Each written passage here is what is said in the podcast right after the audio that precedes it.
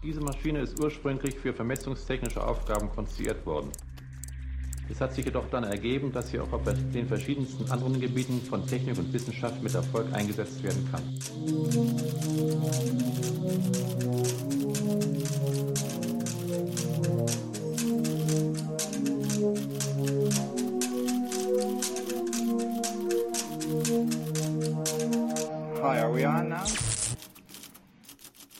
Sawadi Krab, Cyril. Hallo Timeless. Was machen wir denn heute Schönes? Hat das was mit unserer letzten Folge zu tun? Äh, Das könnte durchaus der Fall sein. Wir hatten ja letztes Mal gesagt, dass wir einen Bogen spannen wollen, um uns der Frage zu widmen, wie diese ganzen bunten Punkte den Bildschirm erreichen, also wie ein Computer Grafik machen kann. Und nachdem wir letztes Mal über das Speichermodell gere- geredet haben, was dem auch so ein bisschen dann zugrunde liegt, werden wir uns jetzt heute anfangen, mit der 2D-Grafik auseinanderzusetzen, also ja, mit den Bildern, wie sie dann zweidimensional auf so einem Bildschirm erscheinen. Okay. Aber mit zum Beispiel Monitortechnik oder so werden wir da nichts zu tun haben, ne? Also da müsste man sich irgendwie das nochmal gesondert angucken. Da kommt halt wieder meine Vorbildung durch. Ich bin halt absolut kein Elektrotechniker oder sowas. Also ich äh, habe halt die entsprechenden Grundausbildungsteile der Informatik, des Informatikstudiums mitgemacht. Aber wie ein Monitor jetzt im Detail funktioniert, müsste man wahrscheinlich andere Leute fragen. Da würde ich dann am Ende auch nur den Wikipedia-Artikel vorlesen und das ist ja kein Mehrwert. Okay, gut. Also müssen wir sich das dann anderswo besorgen. In Ordnung. Genau, wir haben computergenerierte Bilder und die sind im Allgemeinen rasterisiert, also in Bildpunkte unterteilt. Das kennt man ja. Also ich meine, Pixel ist ja ein Wort, was wie in dem allgemeinen Sprachbegriff drin ist. Und vielleicht, wenn man auf heutige Monitore guckt, sieht man das nicht mehr so sehr, weil das ja zum Beispiel äh, ein Hersteller nennt das ja klassischerweise Retina-Display und meint dann, ja, weil man halt die einzelnen Bildpunkte nicht mehr voneinander unterscheiden kann, weil die halt zu dicht beieinander sind. Aber wenn man irgendwie zum Beispiel einen älteren Monitor hat oder wenn man vielleicht an irgendeinen äh, großen Fernseher mal sehr dicht dran geht, wofür er normalerweise ja nicht gedacht ist, dann kann man ja sehen, dass dort einzelne Bildpunkte sind. Das und dann, bedeutet, das wusste ich gar nicht, dass das bedeutet Retina-Display. ja, ja. Okay. Mhm. Das, das ist natürlich ein Marketingname, aber das ist die Intention davon, dass man halt in der normalen Distanz, in der man auf das Gerät raufguckt, äh, was natürlich dann unterschiedlich ist beim Fernseher, meinetwegen drei Meter, bei einem Telefon dann halt eher so 30 Zentimeter, äh, sind die Bildpunkte einfach so dicht beieinander, dass die Auflösung deines Auges halt die nicht mehr unterscheiden kann. Also das Auge, glaube ich, kann Dinge unterscheiden, die neun Bogensekunden auseinander sind, also Irgendwie Winkel. so. Ja, ich glaube auch so mal schon, schon mal so eine Zahl gehört zu haben, ja. Und dann kann man sich das überlegen. Es gibt auch so, man kann auch so Diagramme finden im Internet, von wegen aus dieser Distanz ist diese Auflösung nicht mehr von einem durchgängigen Bild zu unterscheiden. Wenn Mhm. man so bei Wikipedia auf die klassischen Bildschirmauflösungen drauf guckt, irgendwie so die Artikel für 4K oder so, sollte man das finden können. Die Unterteilung in Bildpunkte hat dann halt den Zweck, im Prinzip halt wieder alles letztendlich als Zahlen darzustellen. Das ist ja mal unsere Intention. Äh, Wir hatten ja zum Beispiel auch schon mal angedeutet, dass wenn man einen Text darstellt, ist halt quasi das auch eine Folge von Zahlen, wo jede Zahl für ein Zeichen steht. Also wie, da steht dann da irgendwie 65 und das ist dann der Buchstabe A, der kleine Buchstabe A und dann steht als nächstes vielleicht irgendwie 66 und das ist dann der kleine Buchstabe B und so weiter. Und so ergibt sich dann aus so einer Folge von Zahlen eine Folge von Buchstaben. Und die Rasterisierung hat den Zweck, genau dasselbe zu erreichen für Bilder, dass man eben diese Trennung in Bildpunkte macht und dann hat jeder Bildpunkt genau eine Farbe und diese Farbe kann ich dann irgendwie auch als Zahlen darstellen. Davor kommen wir dann gleich nochmal drauf. Und dadurch haben wir dann wieder so eine Folge von Zahlen, die dann letztendlich unser Bild beschreibt. Ich muss hier nochmal dazwischen gehen, ganz kurz. Ich habe das sicherheitshalber nochmal nachgeschlagen. Wir sind äh, weit weg von neun Bogensekunden. Wir sind bei zwei Winkelminuten. Oh, guck an. Moment, halt. Da, da, da, da. Genau, ja, zwei Winkelminuten. Also zur Erklärung, der Vollkreis, also quasi, wenn ich mich einmal um mich komplett herum rumdrehe, sind ja 360 Grad bekanntermaßen. Mit Grad ist ja der meiste, sind ja die meisten Leute vertraut.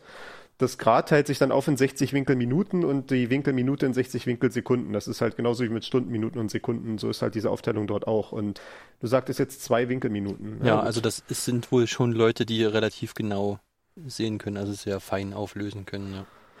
Es ist halt auch immer noch so ein bisschen die Frage für die praktische Auflösung natürlich, wie groß die Unterschiede sind. Also wenn ich zum Beispiel irgendwie ein Video mir angucke, wo dann die Farbflächen meistens so ein bisschen äh, ineinander übergehen, ne? wo die meistens die Pixel an der einen Stelle relativ ähnlich sind zu den Pixeln einen Schritt weiter. Da komme ich für gewöhnlich mit einer geringeren Auflösung aus, als wenn ich zum Beispiel Text angucke. Also ich habe hier so einen 4K-Monitor bei mir stehen zu Hause.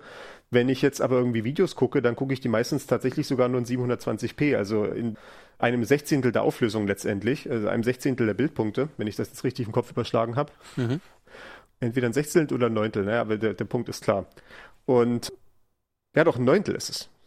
Es geht durch drei pro Kante das macht halt für mich erstmal keinen großen Unterschied, weil wie die Bilder bewegen sich eh so schnell und ich gucke nicht so auf diese feinen Strukturen rauf. Wenn ich allerdings irgendwelche Inhalte habe, wo halt diese feinen Strukturen erforderlich sind, dann brauche ich halt schon die ganzen 4K und das ist für mich hauptsächlich der Fall für Text. Wenn ich halt einen Programmcode vor mir habe, dann nutze ich das durchaus aus, dass ich hier einen großen, gut aufgelösten Monitor habe, damit ich zum Beispiel auch äh, mehrere Textdateien nebeneinander aufhaben kann und das alles mir gleichzeitig angucken kann, ohne dass es alles ineinander verwischt oder so. Ja. Von daher ist natürlich auch mal die Frage irgendwie, es kann durchaus sein am Ende, dass dann sowas ist wie die zwei Winkelminuten sind irgendwie nach einem bestimmten Maßstab irgendwie, wenn ich zum Beispiel irgendwie einen Film gucken möchte und da irgendwie sage irgendwie, das ist gut aufgelöst oder dann ist das andere vielleicht irgendwie, ich kann jetzt technisch gesehen zwei kleine schwarze Pixel auf einem weißen Untergrund voneinander unterscheiden oder sowas, was ja dann eher ein äh, etwas artifizieller Test wäre der Grenzen der Wahrnehmung. Mhm, ja, okay. So, da sind wir schon in der äh, allerersten Tangente drin. Das äh, fängt gut an. Ja, ist ja nicht so schlimm. Bei dem Thema Rasterisierung würde ich den Bogenschlag kurz machen zu dem Thema, was wir letztes Mal hatten mit dem Speicherlayout und tendenziell feststellen, wie die Rasterisierung genau vorgenommen wird, ist ja erstmal komplett wahlfrei. Also man hat ja da verschiedene Optionen. Es geht ja letztendlich nur darum, diese große Fläche, die der Monitor ist, halt aufzuteilen in einzelne Teile, die dann halt eine feste Farbe haben. Und man könnte da verschiedene Muster vornehmen. Also zum Beispiel, wenn wir uns angucken, Facettenaugen von Insekten haben meistens eine Art hexagonale Rasterung, also so ähnlich wie Bienenwaben strukturiert. Was halt eine, in der Natur vor allem deswegen vorkommt, weil man mit einer hexagonalen Rasterung eine Fläche mit relativ äh, wenig Elementen füllen kann, so dass möglichst wenig Verschnitt dazwischen ist. Und es ist auch mechanisch relativ stabil. Das ist zum Beispiel der Grund, warum Bienenwaben so geformt sind. Das ist eine Struktur, auf die die Natur oft zurückkommt. Bei Computern hingegen haben wir meist quadratische Pixelraster.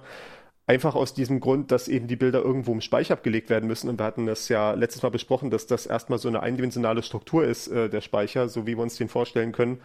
Und dann ist es am einfachsten, so eine zweidimensionale Abbildung zu finden als so ein Rechteckraster, was dann eine gut definierte Struktur ist, wo man zum Beispiel relativ einfach berechnen kann, wo jetzt zum Beispiel der Nachbar ist. Wenn ich jetzt sage, ich bin bei den Koordinaten 100 und 200, dann weiß ich irgendwie, mein Nachbar nach rechts unten ist vielleicht 101 und 201 und muss nicht erst anfangen, noch zu überlegen, in welchem, wie sieht jetzt mein Raster gerade aus, muss ich da irgendwelche Verschiebungen noch vornehmen, irgendwie, ich, ich hab, es stellt sich keine Frage, wie ich diese Raster durchnummerieren müsste oder sowas, das ist alles sehr offensichtlich beim Rechteckraster, deswegen hat sich das durchgesetzt.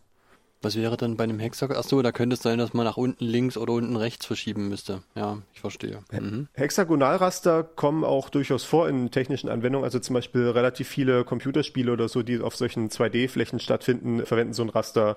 Und nicht nur Computerspiele. Ne? Äh, klassisches Beispiel zum Beispiel Siedler von Katan. Ah ja, ist ein okay. äh, mhm. Hexagonalraster, ja. wer das kennt oder wer es nicht kennt, der kann das in die Google-Bildersuche oder sowas eingeben und findet es dann dort. Ne? Also das ist eben ein Hexagonalraster und dann ist halt immer die Frage, wie nummeriert man die Dinger durch, weil letztendlich legt man sie halt doch im Speicher in irgendeiner Form ab und dafür müssen sie halt durchnummeriert sein in zweidimensionaler Weise. Und dann kann man natürlich irgendwie sagen, okay, das hier ist jetzt 00 und dann ist aber jetzt, und dann könnte ich vielleicht das so orientieren, dass ich irgendwie eine Reihe habe, die halt gerade geht ich gehe halt entlang einer dieser Achsen, sagt dann wie, okay, nach 0,0 kommt 1,0, dann 2,0, dann 3,0. Aber dann ist halt die Frage, die nächste Reihe nach unten ist dann nicht mehr genau da drunter, sondern die ist dann halt entweder nach links oder rechts verschoben. Also man muss halt so ein paar Auswahlen treffen. Ja, man, hätte, Und man, man muss sich dann auch Gedanken machen, wie zum Beispiel sowas wie Schritt zum Nachbar irgendwie auszurechnen geht. Naja, genau. Wenn man senkrecht nach unten geht, dann hat man da eben zwei Nachbarn, ne? Man hat also quasi man hätte drei Achsen, an, anhand deren man sich bewegen kann, wo man immer einen Nachbar hat und das aber auf, eine, auf einer planen Fläche. Interessant. Hm. Oder auch zum Beispiel sowas wie Abstandsmetriken dann eventuell auch komplizierter zu berechnen. Da würde man oh, wahrscheinlich ja. dann erstmal dazu übergehen, dass man sagt, ich habe jetzt mir meine Zellen irgendwie, ich habe jetzt meine Zelle 2,3 und ich habe die Zelle 5,3 und ja, dann rechnen wir es erstmal jetzt um in tatsächliche euklidische Koordinaten, also in die klassischen rechte Koordinaten, um dann die Distanz zu berechnen zum Beispiel, ne? sowas in der Art. Ja, okay, ich stecke jetzt nicht tief genug drin da. Also man könnte ja zum Beispiel auch Koordinatensysteme bauen, wo die Achsen nicht 90 Grad, also orthogonal aufeinander stehen. Und ja. dann, müsst, dann funktioniert ja Vektorrechnung da trotzdem noch. Aber man macht das nicht, weil. Äh, Im, im Prinzip, im Prinzip funktioniert's, aber man muss halt wissen, was man tut. Und da man da wir meistens in der Schule und sowas nur das Rechnen mit den euklidischen Koordinaten, also mit dem 90 Grad zwischen den Achsen gelernt haben, ja. wird man dann wahrscheinlich subtile Fehler machen, wenn man irgendwo vergisst, einen Korrekturfaktor einzurechnen oder sowas. Ja, okay, gut. Aber gut, das ist jetzt der viel zu tiefe Einstieg in Raster gewesen. Der zweite Punkt bei dieser Rasterisierung ist ja, was ich schon eben gesagt hatte, jeder Bildpunkt hat genau eine Farbe. Und eine Farbe ist nicht nur eine einzige Zahl, wie sich herausstellt. Farbtheorie ist ja auch so eine Sache, die schon vor Computern ein großes Thema war. Das, ich glaube, irgendwie Goethe hat da einen relativ großen Beitrag geleistet, wenn ich Ja. das richtig erinnere. Ja, das stimmt. War ja. das? Ja. Und natürlich irgendwie äh, Maler haben da darüber schon sehr lange nachgedacht, bevor es dann daran ging, das mit irgendwelchen leuchtenden Materialien darzustellen, äh, in irgendwelchen Kathodenstrahlröhren oder heutzutage in LED-Monitoren oder sowas. Und für verschiedene Anwendungen haben sich verschiedene so- solche Farbräume oder Farbmodelle rausgebildet. Also man sagt halt quasi, es ist halt eine Farbe, ist nicht einfach nur eine einzige Zahl irgendwie, die ich auf so einen Zahlenstrahl markieren kann und kann irgendwie so ein X setzen und sagen, hier ist irgendwie Karmesinrot, sondern ich habe so einen ganzen Farbraum und der ist im Allgemeinen dreidimensional. Und das deswegen, weil wir drei Arten von Farbrezeptoren im Auge haben. Ja, obwohl das aber ja theoretisch so wäre, dass man im Lichtspektrum eigentlich das auf einer geraden Linie anzeichnen könnte, oder? Also nur mal. wenn du, wenn du Licht mit einer einzigen Farbe hättest. Also mit einer einzigen Wellenlänge. Das ist ja normalerweise nicht der Fall. Du hast ja Ah. irgendwie Licht, was von der Sonne kommt, das hat ja bereits ein Spektrum. Ja. Und dann wird das irgendwie von dem äh, äh, Blatt da drüben an dem Baum irgendwie reflektiert und dann kommt irgendwie eine Verteilung von Licht, die mehr so das Grüne enthält und weniger so das Rote und Blaue und Violette und was nicht alles. Und von daher würdest du eigentlich im allgemeinen Fall sogar Licht als eine Funktion darstellen müssen, die quasi jeder Wellenlänge eine Häufigkeit zuordnet. Und das ist, wie wir Fachleute sagen, unhandlich. Okay, also bleiben wir doch lieber beim Farbraum. Ja, ich verstehe. Genau. Weil letztendlich ist ja nur erheblich für diese drei Farbrezeptoren im Auge haben, die wir im Auge haben. Also quasi wir haben einen Rotrezeptor, einen Grünrezeptor und einen Blaurezeptor. Das stimmt jetzt nicht ganz, aber das, das reicht für die Diskussion. Und letztendlich für das Licht, was auf die Augen fällt, ist nur relevant, wie viel reagiert der Rotrezeptor, wie viel reagiert der Grünrezeptor und wie viel reagiert der Blaurezeptor, weil das sind dann letztendlich die Daten, die dann durch den optischen Nerv ins Gehirn gelangen. Und wenn ich irgendwie diese Information habe, irgendwie mit meiner Kamera das irgendwie rausbekommen habe, vielleicht irgendwie, wenn ich auf dieses Blatt da ge ge gezeigt und ein Foto gemacht habe, dann habe ich halt irgendwie diese Informationen, das hat die Kamera irgendwie nach bestem Wissen und Gewissen abgeleitet. Und wenn ich dann meinen Monitor dazu kriege, diese drei Zahlen irgendwie umzusetzen in eine Art von Licht, was halt wieder diesen drei Zahlen entspricht, dann wird mein Auge letztendlich irgendwie das wahrnehmen, was ich irgendwie wahrnehmen würde, wenn ich auf das Blatt gucke. Und das ist dann sehr spezifisch auch für das, wie der Mensch halt diese Farbwahrnehmung hat. Wenn du ein anderes Tier dann nimmst, was dann auf dieses Bild raufgucken würde, da würde im Zweifelsfall Quatsch zu sehen sein, weil das eben nicht auf diese Farbwahrnehmung diesesjenigen Tieres abgestimmt ist. Weil das Tier möglicherweise mehr im Infrarotspektrum sieht und aber der Chip von der Kamera das Infrarotspektrum gar nicht mit aufgezeichnet hat, zum Beispiel, oder sowas in der Art. Ja, ne? Es, es ist Ah, halt, okay. du, du Mhm. hast halt quasi das durch eine, dies, dieses tatsächliche Gebiet der Farbwahrnehmung hast du durch so eine Karte durchgeschleift, die dann halt auf das menschliche, auf die menschliche Wahrnehmung angepasst ist. Und wenn das halt die falsche Karte ist, dann ist das dann halt nicht mehr hilfreich, was du dann da wie siehst, ne? Genauso wie wenn du halt eine Straßenkarte hast, aber du willst eigentlich irgendwie gerade wissen, wo irgendwelche Restaurants sind und auf der Straßenkarte sind nur Straßen eingezeichnet, dann fehlt halt da Information, die in der realen Welt vorhanden wäre. Ja, man baut halt einfach einen Chip, der, der die Informationen auffängt, die dann auch das menschliche Auge sehen kann. Ja. Also man baut halt nicht einen Chip, der alle Informationen nimmt, weil wozu? Okay. Mhm. Außer natürlich, man hat so eine Spezialanwendung, dass man jetzt irgendwie Infrarot sehen will oder Ultraviolett oder sowas. Äh, Infrarotkameras ist ja zum Beispiel, was wir so im Allgemeinen als Wärmekameras kennen, womit man dann wieder das Haus fotografiert, um da zu sehen, wo irgendwie nochmal Dämmung nachgebessert werden muss oder sowas. Ja. Ultraviolett weiß ich jetzt gar nicht, wo dafür technische Anwendungen sind, aber ich weiß auf jeden Fall, dass zum Beispiel Bienen Ultraviolett wahrnehmen können und dementsprechend haben dann die Pflanzen äh, in ihren Blüten, die, wo die Blüten bestäubt werden sollen, entsprechende Ultraviolettpigmente, damit die Bienen die halt sehen können. Und wenn man jetzt den Bienen halt irgendwie ein Fernsehbild zeigen würde von diesen Blüten, würde natürlich die Biene überhaupt nicht verstehen, was vor sich geht, weil halt diese Ultraviolettinformation fehlt. Ja. Ja, gut, Ultraviolett könnte ich mir zum Beispiel vorstellen, dass man Stoffe misst darauf, wie sehr sie ultraviolettes Licht durchlassen. Nicht, dass man unter seinem Pullover Sonnenbrand kriegt oder unter seinem T-Shirt oder sowas. Das wäre zum Beispiel eine Anwendung. Das, das, das ist eine Anwendung, die jetzt im Sommer, äh, wo wir diese Folge aufnehmen, sicherlich äh, eine große Relevanz hat, ja. Hm. Okay. Also da könnte man dann vielleicht zum Beispiel sehen, wenn man sich selber abfilmt, wo man noch mehr Sonnencreme auftragen muss. ja, genau. Mhm. Genau, ich hatte gerade schon gesagt, wir haben verschiedene derartige Farbräume oder Farbmodelle je nach Anwendung. Das eine, was ich jetzt gerade schon habe anklingen lassen, ist RGB, also Rot, Grün, Blau. Das ist ja, glaube ich, auch relativ weit bekannt. Das ist dann, womit äh, im Prinzip alle selbstleuchtenden Monitore arbeiten, weil es halt genau um diese Sache geht. Wir wollen rotes Licht ausschicken, was von unseren roten Au Farbrezeptoren im Auge erkannt wird und grünes Licht und blaues Licht dementsprechend auch. Dadurch haben wir diese drei verschiedenen Farbkomponenten und irgendwie für jeden einzelnen Bildpunkt möchten wir gerne eine rote Komponente, eine grüne Komponente und eine blaue Komponente haben. Wir haben hier auch verlinkt. Ich muss mal kurz den Link aufmachen.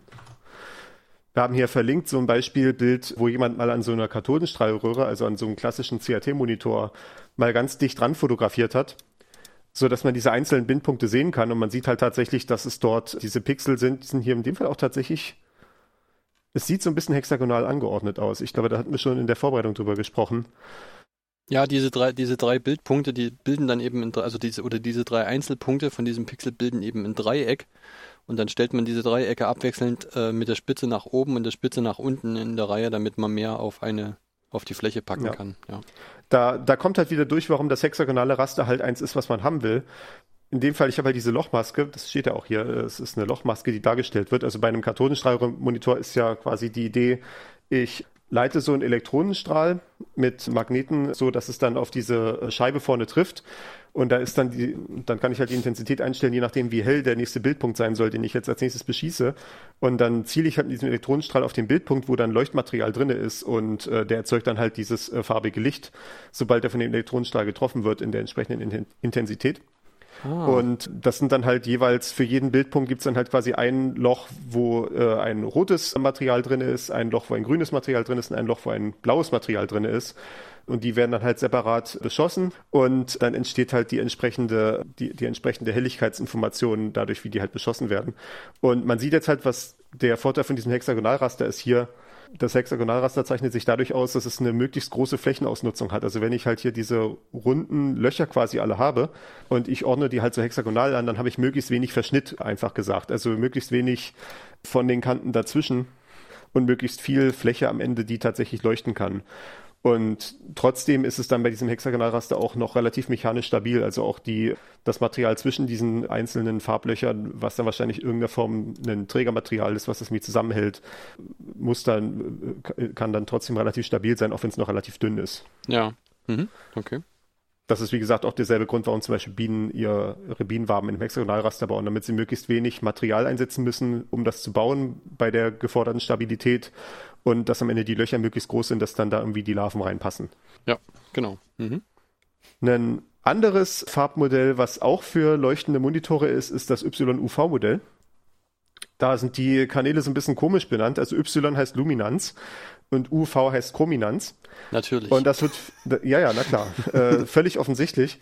Das wird verwendet für Fernsehbildschirme, also ist wahrscheinlich, also naja, es ist, es ist noch relevant heutzutage, weil diese Farbkodierung ist auch die, die in sämtlichen Videodateien so verwendet wird. Da werden Farbinformationen auch immer noch in der Art kodiert. Ich denke mal auch nicht nur aus Gründen der Abwärtskompatibilität, sondern auch, weil das eine gute Darstellung ist für Kompression und sowas. Da werde ich vielleicht gleich noch drauf eingehen. Mhm. Grundsätzlich aber ist die Idee hier, dass es abwärtskompatibel ist zu Schwarz-Weiß-Fernsehern, weil am Anfang gab es halt beim Schwarz-Weiß-Fernseher nur halt die Luminanz, also nur wie hell ist der Bildpunkt, den ich darstellen will.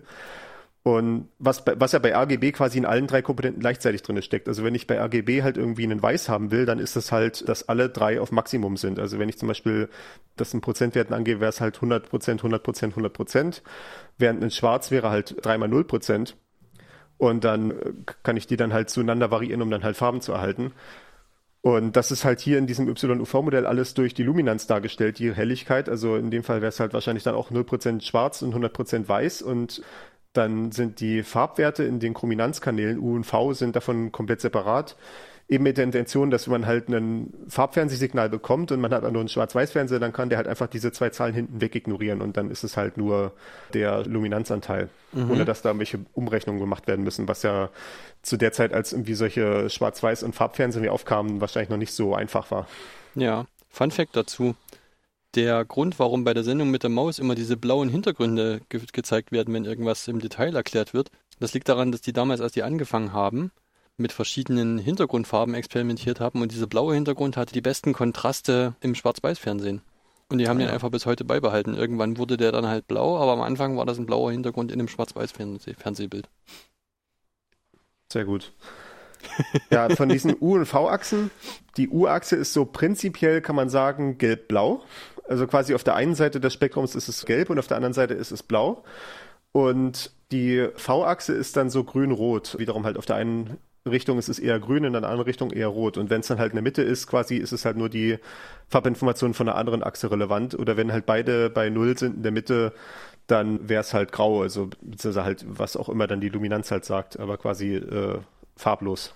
Ah ja, okay, gut. Das, ja. Also hat man dann da wieder so eine ähm, so ein Koordinatensystem, wo man dann die verschiedenen Farben abbilden kann. Mhm. Okay. Ja. Wir haben auch diese Farbmodelle alle verlinkt hier in unseren Shownotes. Äh, da gibt's die Links auf die entsprechenden Wikipedia-Artikel, da kann man sich ja mal die Bilder angucken, die dort dargestellt sind, dann wird das wahrscheinlich alles schnell klarer werden. Mhm. Das ist immer natürlich der Fall. In einem Podcast kann man nur mit Wörtern arbeiten und wir wissen ja manchmal, ein sagt ein Bild wirklich mehr als tausend Worte. Ich hatte jetzt gerade noch eine Side Note, die ich zu YUV machen wollte, die ich jetzt schon wieder vergessen habe. Ach genau, äh, warum es in Videodateien noch zum Einsatz kommt. Was man bei YUV öfter noch macht, ist, dass man eine unterschiedliche Abtastung macht für die Helligkeit und für die Farbdaten, also für die Luminanz und die Chrominanz. Weil man ja oftmals es hat, dass man feine Strukturen auflösen muss und das macht man hauptsächlich durch Helligkeitsunterschiede. Und auf der anderen Seite, Farben ändern sich in einem Bild normalerweise nicht so schnell. Also nicht, nicht innerhalb von einem Bildpunkt oder sowas ändert sich eine Farbe drastisch, sondern das, dann gehen Farben ineinander über oder, also gut, dann hat man vielleicht mal eine Kante oder sowas, aber von der Kante nimmt man auch hauptsächlich den Helligkeitsunterschied wahr in dem Moment. Und wenn dann die Farbe vielleicht von links so ein kleines bisschen nach rechts reinblutet, das kriegt man am Ende gar nicht so mit, weil es eher der drastische Helligkeitsunterschied ist, den man wahrnimmt. Und deswegen findet man bei solchen Y-UV-kodierten Bildern meistens so eine unterschiedliche Abtastung, wo die Luminanz häufiger abgetastet wird als die Chrominanz. Wenn man zum Beispiel irgendwie, wenn ich die allermeisten Videodateien irgendwie starte mit meinem Media Player und dann irgendwie anzeigen mir lasse, was er da irgendwie gerade anzeigt, dann steht da meistens als Format YUV 420 bei den Farben. Und das bedeutet, es ist so eine eine von verschiedenen Abtastmöglichkeiten und letztendlich bedeutet das dann, dass man, ich glaube, vier Luminanzwerte hat und dann dazwischen einen einzigen Chrominanzwert. Also quasi ein Chrominanzwert gilt dann immer für vier Punkte gleichzeitig, die sich dann nur in ihrer Helligkeit unterscheiden. Okay, und man hat dann einfach, der Kontrast bildet dann die Kantenschärfe ab. Genau. Okay. Mhm. Also wie gesagt, man nutzt auch da wieder aus, wie halt die menschliche Wahrnehmung funktioniert, wie das ja hier generell der Fall ist, um äh, ein bisschen Daten besser komprimieren zu können.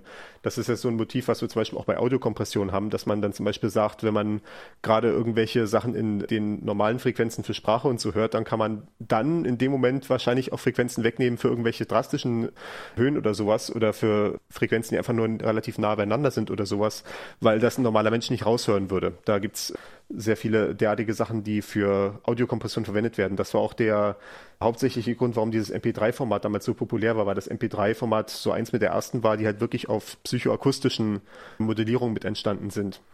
Im Vergleich zu, wir haben jetzt einfach nur so Daten und komprimieren die Daten einfach nur als Daten, sondern halt auch sowas zu sagen wie, diese, diese Frequenz hier wird wahrscheinlich jetzt gerade nicht hörbar sein aufgrund dieser anderen Frequenz da drüben, deswegen schmeißen wir die jetzt weg und das wird am Ende noch okay klingen. Okay, ja. Und so ist es halt hier auch quasi gesagt, man nimmt halt die Luminanzänderungen viel stärker als die Chrominanzänderungen, deswegen machen wir mal mehr von den Luminanzänderungen rein in das Bild. Und dann sieht es detailreicher aus, ohne dass wir unglaublich viel mehr Daten aufbringen müssen, um das zu codieren. Ja, in Ordnung. Wir haben noch zwei weitere Punkte auf unserer Liste von Farbräumen kurz zu besprechen. Das eine ist HSV und CLAB. HSV ist eine relativ einfache Umrechnung aus RGB, die zum Zweck hat, im Prinzip sowas ähnliches zu erreichen wie YUV, und zwar, dass ich halt die Frage, was für eine Farb, was für ein genereller Farbton ist das, zu trennen von der Frage, wie saturiert ist die Farbe oder wie hell ist die Farbe so dass ich dann halt sowas zum Beispiel sagen kann, wie ich möchte jetzt irgendwie einfach nur die Farbe ändern. Also ich habe jetzt irgendwie mein Bild, was irgendwie hier dominant rot ist vielleicht, und ich möchte es einfach mal ein Stückchen drehen, dass es dann, dass halt alles, was rot ist, jetzt gelb ist und alles, was gelb ist, ist grün. Ne? Ich drehe es halt quasi in dem Regenbogenfarbkreis einfach nur um ein Stückchen rum quasi. Das ist zum Beispiel so eine Frage, die sich durchaus ergibt, wenn man zum Beispiel Benutzerschnittstellen baut, also UIs, ne? Und ich habe zum Beispiel eine Grundfarbe, die ich irgendwie äh, festgelegt habe. Vielleicht irgendwie mein Marketing-Department hat gesagt, irgendwie die Grundfarbe meiner Firma ist das folgende Blau mit folgenden RGB-Werten.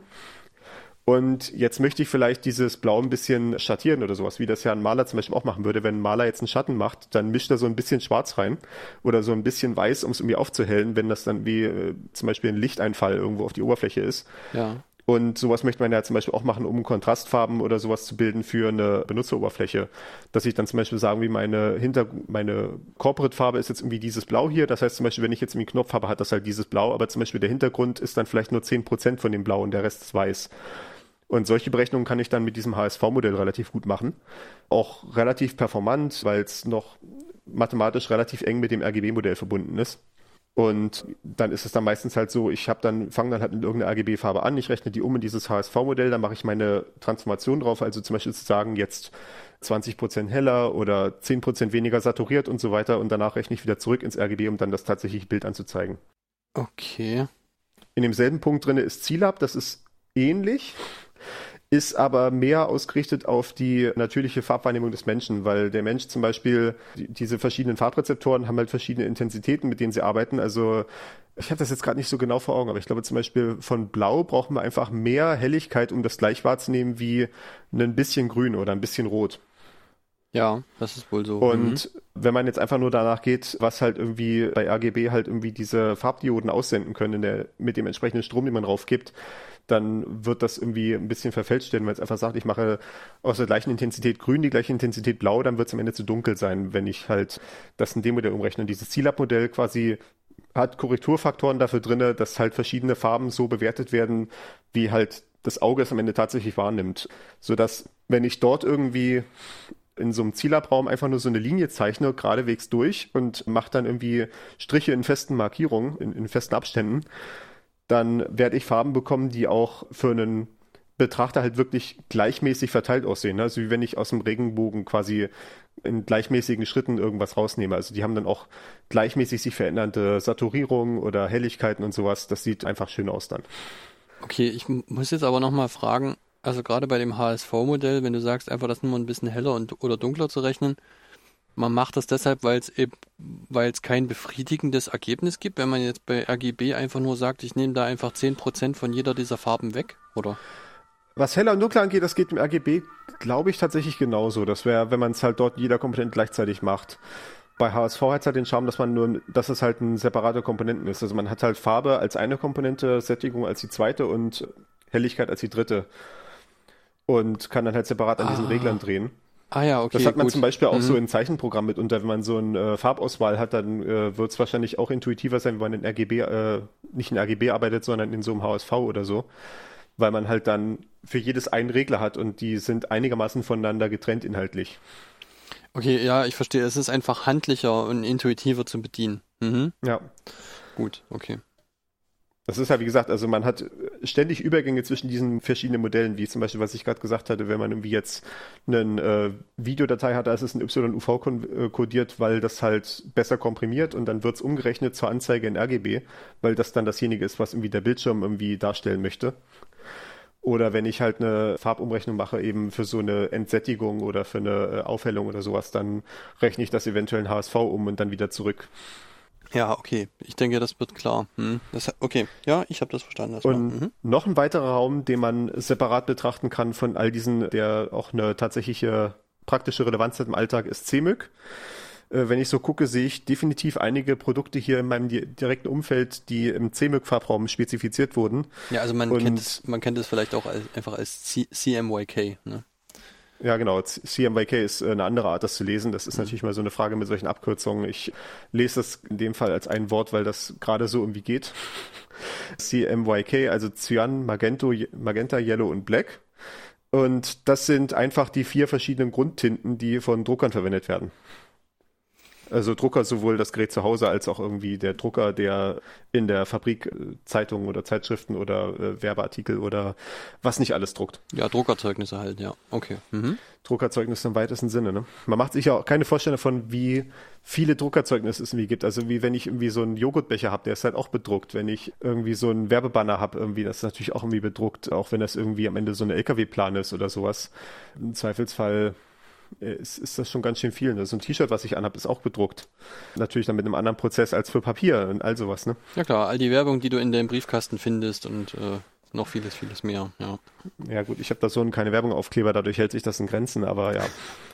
Okay. Und äh, da ist halt die Idee, das kennt man ja vielleicht auch, während das RGB so eine additive Farbmischung ist, also quasi das rote Licht addiert sich mit dem grünen Licht und addiert sich mit dem blauen Licht zu dem Licht, was man am Ende bekommt, ist das CMYK mit diesen Tinten eine subtraktive Farbmischung, also quasi jede Tinte nimmt ein bisschen Licht raus. Am Anfang ist das Blatt irgendwie weiß, weil halt äh, das normale weiße Licht drauf fällt und jede Tinte, die dann halt drauf ist, nimmt ein bisschen was davon weg. Also die rote Tinte nimmt dann halt die grünen und blauen Anteile so ein bisschen weg und so weiter so dass dann halt nur noch das Licht übrig bleibt, was man irgendwie haben will. Und dementsprechend ist es halt hier eine subtraktive Farbmischung. Also je mehr Farbe ich raufgebe, umso dunkler wird die ganze Angelegenheit. Und wenn man diese drei Grundfarben, Cyan, Magenta und Yellow, das ist dann halt einfach das Gegenteil davon, ne? quasi, also Yellow ist das Gegenteil von Blau im RGB-Modell, weil wenn ich Yellow Tinte habe, wird halt Blau weggenommen. Ja. Und, und halt genauso für die beiden anderen. Cyan ist das Gegenteil von Rot und Magenta von Grün, wenn ich mich jetzt nicht komplett täusche. Äh, Näherungsweise, ja. Also das, Nä Näherungsweise, ja. ja so, dass es unsere Augen halt hinreichend so wahrnehmen. Genau. Und wenn man jetzt alle drei kombinieren würde, würde man halt schwarz bekommen, weil dann halt wirklich alles weggenommen wird. Allerdings ist dann hier halt äh, tatsächlich die eine Ausnahme, dass halt CMYK ein vierdimensionaler Farbraum ist und nicht ein dreidimensionaler, aus dem einfachen pragmatischen Grund, dass man wie relativ häufig schwarz braucht und das dann zu erzeugen, indem man drei teure Farben Tinten übereinander druckt. Das ist ziemlich verschwenderisch, deswegen hat man halt eine separate schwarze Tinte, die man halt verwendet, um einfach Helligkeit darzustellen. Außerdem sieht es dann sauberer aus, wenn man nur eine Tinte verwendet, als wenn man drei Tinten übereinander drucken muss. Mhm. Ja, okay. Das ist unsere ausführliche Besprechung des Themas Farbe gewesen. Was ich als weitere Vorerklärung mal darstellen wollen würde, einfach nur um sich das mal klar zu machen, ist, wie viel Daten eigentlich Bilder ausmachen. Und wir haben hier so eine Beispielrechnung vorbereitet, wie groß ist eigentlich der Datenstrom zu einem normalen Computermonitor ich habe hier so ein paar Annahmen getroffen, die entsprechen relativ gut dem, Bild, dem Monitor, der jetzt hier vor mir steht. Wie, ich habe ja schon eben gesagt, das ist bei mir hier ein 4K-Monitor, damit ich relativ viel Text gut lesen kann. Das heißt, ich habe eine 4K-Auflösung, das sind 3840 Pixel in der Breite und 2160 Pixel in der Höhe. Das sind also ungefähr 8 Millionen Pixel einfach mal schon. Also ja. wir, sind, wir sind in den Millionenzahlen, wir haben noch nicht mal geatmet. Und das ist dann nur ein einziges Bild, ja. Das ist, ja genau, das, das, das, das, dazu kommen wir ja gleich. Ne? Das, das stapelt sich ja jetzt die Multiplikationsfaktoren jetzt gleich auf, wenn wir das alles ausrechnen. Oh ja. Das ist die erste Zahl, die wir uns irgendwie vor Augen führen können. Die nächste Zahl, die wir uns vor Augen führen können, ist 8-Bit Farbtiefe. Also jeder von diesen RGB-Kanälen, also je, Rot, Grün und Blau, für jeden einzelnen Pixel hat 8 Bit. Also quasi, ich habe 256 Rotstufen, ich habe 256 Grünstufen, ich habe 256 Blaustufen. Und die sind alle voneinander unabhängig. Also habe ich halt für jede Farbe 8 Bit, das ist halt genau ein Byte. Also 3 Byte pro Pixel. Und man sollte auch dazu sagen, es gibt schon Monitore, die können 10 Bit oder 12 Bit Farbtiefe. Ich glaube, der Monitor kann ja auch tatsächlich schon 10 Bit, aber ich verwende es noch nicht, weil ich noch überhaupt nicht irgendwelche Programme habe, die das irgendwie machen könnten. Ist auch tatsächlich nicht so relevant für die hohen Leuchtkraften, weil quasi sowas wie 255 von 254 zu unterscheiden äh, am oberen Ende des Helligkeitsspektrums ist halt relativ schwierig, aber quasi mit 10-Bit oder 12-Bit kann man eine gute Darstellung bekommen von sehr dunklen Sachen. Also wenn ich jetzt sage, ich habe irgendwie die allerersten Stufen 0, 1, 2 quasi bei den Farbwerten, wenn ich da nochmal irgendwie diese Zwischenschritte einfügen könnte und noch sagen kann, ich kann jetzt auch noch 0,5 oder 0,25 unterscheiden, da kriege ich eventuell bei dunklen Bildern nochmal eine sehr viel höhere Darstellungsqualität raus, sofern mein Bildschirm das auch irgendwie unterstützt. Also es sind dann wahrscheinlich dann diese OLED-Monitore hauptsächlich, die das dann richtig gut machen. Ja, das klingt aber wirklich interessant, ja. Hm, okay. Aber prinzipiell 8-Bit, das war es schon relativ lange. Das ist, was Monitore so normalerweise können. Und das heißt halt, wir haben 3 Bit, 3, 3 Byte pro Pixel. Und das ist also der nächste Faktor, den wir aufrechnen können, mal drei. Ja gut, das ist noch nicht so schlimm. Dann ist das nächste, dass wir 60 Einzelbilder pro Sekunde haben für gewöhnlich auf so einem Computermonitor. Das ist mehr als bei einem Film. Bei einem Film haben wir eher so, ich glaube 24 Bilder pro Sekunde sind es oder, oder 30 auch mitunter. Ich glaube tatsächlich, äh, das ist, das ist eine witzige Seitennotiz, ähm, mitunter, wenn man Videodateien abspielt, ich hatte das ja gerade schon gesagt, wenn ich mir mit MPV irgendwie eine Videodatei starte, dann sehe ich dann so ein paar Informationen, was er irgendwie in der Datei vorgefunden hat und dann zum Beispiel halt, welche Farbkodierung das war mit dem YUV und so weiter. Und man sieht mitunter auch mal die Framerate und es steht öfter mal da, diese Datei enthält Bilder in einer Rate von 29,99975 pro Sekunde. Also nicht ganz 30. Und das ist dann auch so eine Frage, warum denn jetzt gerade 29,9975? Und das liegt daran, dass halt früher die Projektoren, die halt noch wirklich mit analogen Film gearbeitet haben, also mit den tatsächlichen Filmstreifen, die waren halt so dimensioniert, dass sie prinzipiell 30 pro Sekunde machen. Allerdings musste man dazwischen noch so kleine Stückchen haben, wo die Toninformation einkodiert ist. Und da hat man halt quasi irgendwie alle, ich, ich weiß es nicht ganz genau, aber ich glaube halt quasi alle 30 Bilder war dann wie so ein Stückchen eingefügt, wo dann halt der Ton drinne kodiert war, der dann halt auch irgendwie da abgegriffen und dann abgespielt wurde. Und dadurch ist es halt so gewesen, dass nicht ganz 30 Bilder pro Sekunde darauf gepasst haben, sondern halt nur 29,99975. Und das schleift sich bis heute durch. Oh mein Gott. okay, ja. Ja. In der IT noch viel mehr als in allen anderen Bereichen des Lebens wird immer einfach nur die nächste Etage oben drauf gebaut. Das kann man sich gar nicht vorstellen, wie sehr das der Fall ist. Ja, wie man halt immer so die Sünden seiner Urahnen mitschleppt, ne? Also, warum ist das? Es, nein, nicht mal, nicht mal Sünden, ne? Es hat ja damals Sinn ergeben. Genauso ja, okay, wie dieses YUV, ja. ne? Es, es hat, die, die Hauptintention war halt damals irgendwie abwärtskompatibel zu Schwarz-Weiß-Monitoren zu sein. Ne? Wie gesagt, es hat halt auch noch Anwendung heute, aber das ist der hauptsächliche Grund, warum das mal eingeführt wurde. Ne? Man hat das, man hat das ja wirklich überall, ne? Warum war das Space Shuttle genauso breit, wie es eben breit war? Weißt du das? Nee, das ist mir nicht bekannt. Das geht auf die Breite eines Pferdehinterns zurück. Weil die Tunnel in den USA, oder also in der neuen Welt halt, die Eisenbahntunnel dort, nach der Breite von einem Pferdefuhrwerk konzipiert waren. Und die Teile für das Space Shuttle wurden eben mit der Eisenbahn transportiert. Deswegen kann man quasi die, die Größe vom Space Shuttle aus einem Pferdehintern ableiten. Sehr gut. Also das ja, so. das ist ja, ich meine, das ist ja bei der, bei der Bahn allgemein so, ne? Also auch bei der Deutschen Bahn quasi, wie die Lichtraumprofile, die wir für unsere Eisenbahn haben, die stammen halt im Wesentlichen aus dem 19., äh, Ende des 19., Anfang des 20. Jahrhunderts, ne? Weil das ja, hast genau. du halt einmal so festgelegt. Und dann werden halt Schienen dementsprechend gebaut und du kannst das jetzt halt nicht einfach größer machen, wenn du, selbst wenn du das irgendwie wolltest, weil du dann halt irgendwie Zehntausende von Kilometern hast, die halt nicht dazu passen. Das Problem hat ja die Dresdner Straßenbahn zurzeit, die haben, die wollen ja jetzt breitere Züge anschaffen ab nächsten Jahr. Oh Oder ab diesem Jahr sogar, glaube ich schon. Und die Vorbereitungen dafür laufen seit den 90er Jahren, weil die halt jetzt alle Gleise auseinanderlegen mussten als Stückchen, damit die Züge aneinander vorbeikommen. Ne? Also Haltestellen ist ja dann schon das nächste Problem. Das machen sie gar nicht. Also sagen einfach, die Züge werden erst breiter oberhalb der Haltestellenkante, ne? Dass du halt quasi, dass sie dann halt so ein bisschen nach, nach außen gehen, weil das ist ja letztendlich irgendwie dann der Platz, wo du irgendwie breit sein willst, damit irgendwie mehr Fahrgäste nebeneinander passen. Ja.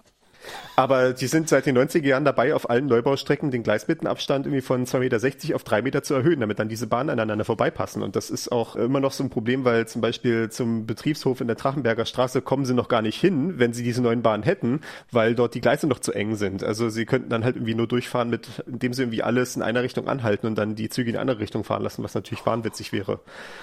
Und ja, das, das, das wird nochmal interessant werden, weil wie gesagt, die neuen Bahnen kommen jetzt und es ist irgendwie erst, erst etwa 80 Prozent des Netzes umgestellt und ja. Ja, also das ist halt so ein schönes Beispiel, warum es halt also schwierig ist, solche Standards dann irgendwie mal anzupassen und, und irgendwie abzurunden und die Kanten abzufeilen. Weil eben einfach schon so viel Infrastruktur da draußen ist, ne?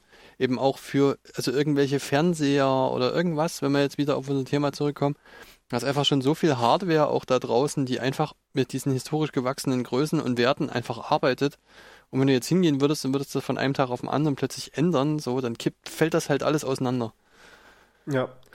Und das ist halt auch so eine blöde Abwägung. Zum Beispiel, wenn ich jetzt sage, ich will irgendwie neue Funktionen gerne in, meine, in mein Smartphone-Betriebssystem anbauen, wenn ich irgendwie Google oder Apple bin oder sowas. Ne? Und ich könnte jetzt irgendwie sagen, ja, es, ich, ich kann irgendwie mehr neue Funktionen einbauen, wenn ich jetzt einfach sage, ich kann jetzt alte Geräte wegignorieren. Ne? Ich kann jetzt irgendwie annehmen, einfach, dass irgendwie alle das Gerät von vor zwei Jahren haben, wo irgendwie die neue Hardware drin ist und dann kann ich die voll ausnutzen und so weiter. Dann verliere ich aber irgendwie einen großen Teil meiner Nutzerschaft womöglicherweise, weil die dann halt die alten Geräte haben, die vielleicht auch gar nicht die Möglichkeit haben, irgendwie umzusteigen oder sowas. Und abgesehen davon wäre es auch eigentlich ökologisch gar nicht so sinnvoll. Irgendwie, die sollten eigentlich die Geräte so lange wie es geht weiterverwenden, weil diese Geräte eigentlich wahnwitzig teuer in der Herstellung sind. Ne? Das sind diese ganzen richtig blöden Abwägungen, die man da zu treffen hat. Ja. Oh wow. Okay. Genau, wir, wir waren, wir waren bei äh, wie viel Daten gehen eigentlich wir, genau, wir, wir, waren bei 60 Bildern pro Sekunde. Das ist ja auch bei Computermonitoren will ich ein bisschen mehr darstellen als diese 24 oder 30 Bilder die, pro Sekunde, die in einem Film vor sich gehen, weil ein Computer prinzipiell interaktiv ist. Und wenn ich sage, ich mache zum Beispiel 24 Bilder pro Sekunde, dann kann man sich das ausrechnen, das ist pro Bild ach Gott, das hätte ich mir vorher mal überlegen müssen, so ungefähr 40 Millisekunden. Und das heißt halt auch, wenn ich jetzt, wenn der Nutzer jetzt irgendwie eine Taste drückt oder irgendwie die Maus bewegt oder sowas, dann dauert es mindestens mal 40 Millisekunden, bis das wieder das nächste Bild erscheint, was dann darauf irgendwie reagieren könnte, was darauf Bezug nehmen könnte. Während wenn ich 60 Bilder pro Sekunde habe, dauert jedes einzelne Bild nur 16 Millisekunden. Und das ist dann schon die halbe Reaktionszeit. Also es kommen dann noch weitere Sachen dazu, es muss auch noch berechnet werden, es muss dann auch noch irgendwie, der Mensch muss das auch noch irgendwie mitbekommen äh, und, und, sowas. Ne? Die Reaktionszeit des Menschen ist ja durchaus noch höher als das. Aber ich kann aus Erfahrung auf jeden Fall berichten, dass ein Videospiel, was man mit 60 Hertz, also 60 Bildern pro Sekunde spielt, sich deutlich flüssiger anfühlt als eins mit 30 Hertz. Was bei Film halt nicht so das Problem ist, weil das halt nicht interaktiv ist. Da musst du keine Eingabe selber machen und dann irgendwie darauf reagieren. Deswegen funktioniert es da auch mit weniger Bildern. Ja, also muss ja nicht mal nicht mal zwangsläufig ein Computerspiel sein, ne? Also wenn man irgendwie schnell tippen kann, dann kann das ja auch schon eine Rolle spielen. ja. Ne? Also.